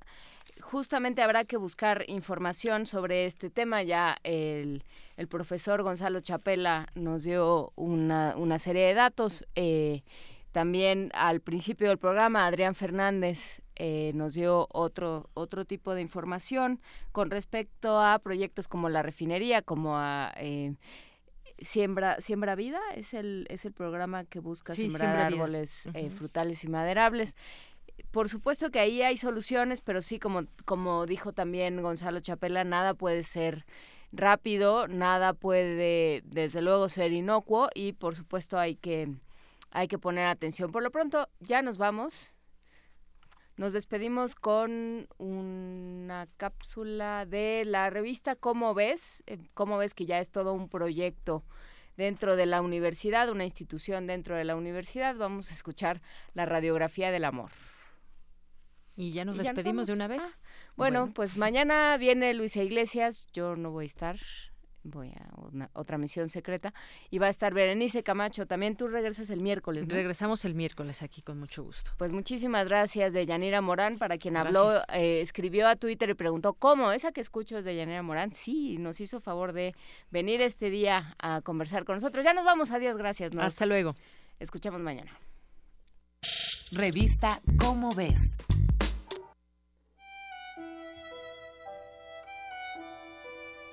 Ay, enamorarse. Enamorarse es quizá el alimento más importante del ser humano. Es como la magia. Uno siente chispas, huecos en la panza y un volcán de emociones al interior. Para Robert J. Stenberg, investigador de la Universidad de Yale, el amor puede abrumar a quien sea a cualquier edad. Es una de las emociones humanas más intensas. Las personas pueden mentir, engañar y aún matar en su nombre. O bien, desear la muerte cuando lo pierden. Para algunos el amor es imposible de estudiar, pero la ciencia, aferrada y con ganas de explicarlo todo, afirma que la psicología y la sociología son capaces de abordar sus recovecos. ¿Te has puesto a pensar que lleva implícito un ¿Te amo? Ay, para muchos un te amo es la máxima declaración de amor. Pero para otros es como echarse la soga al cuello. Para el psicólogo Ezequiel Nieto, un te amo es un océano de significados. Puede hablar de deseo afectivo, deseo sexual, puede ser una esperanza de atención mutua, o el pretexto perfecto para romper con la soledad. Francesco Alberoni, uno de los sociólogos más estudiosos del amor, dice que la gente quiere un amor perfecto, es decir, idealista. Y cuando no todo es color de rosa, empiezan los problemas, la agresividad e incluso la depresión. Deja de atormentarte con películas como 500 días con ella o Eterno resplandor de una mente sin recuerdos. El amor y el desamor no son trastornos mentales. Todo tiene un ciclo. Rolando Díaz Loving, investigador de la Facultad de Psicología de la UNAM, creó un ciclo que describe las etapas de una relación amorosa. Para lograrlo, Díaz Loving entrevistó a 120 sujetos de distintas edades, desde chavos preparatorianos hasta hombres y mujeres de más de 45 años.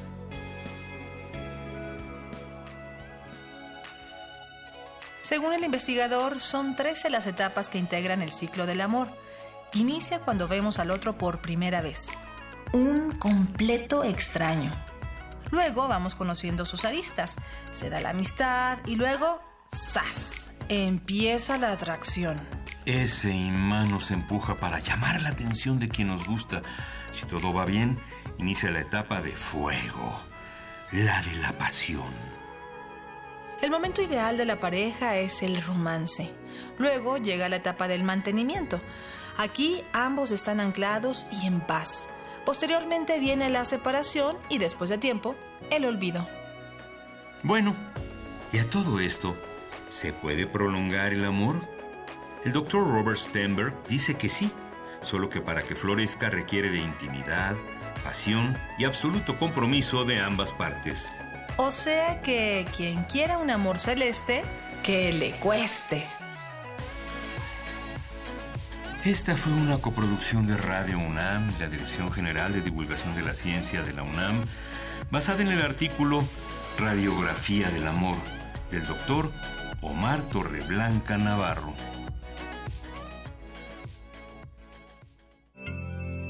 Radio UNAM presentó Primer Movimiento, El Mundo desde la Universidad.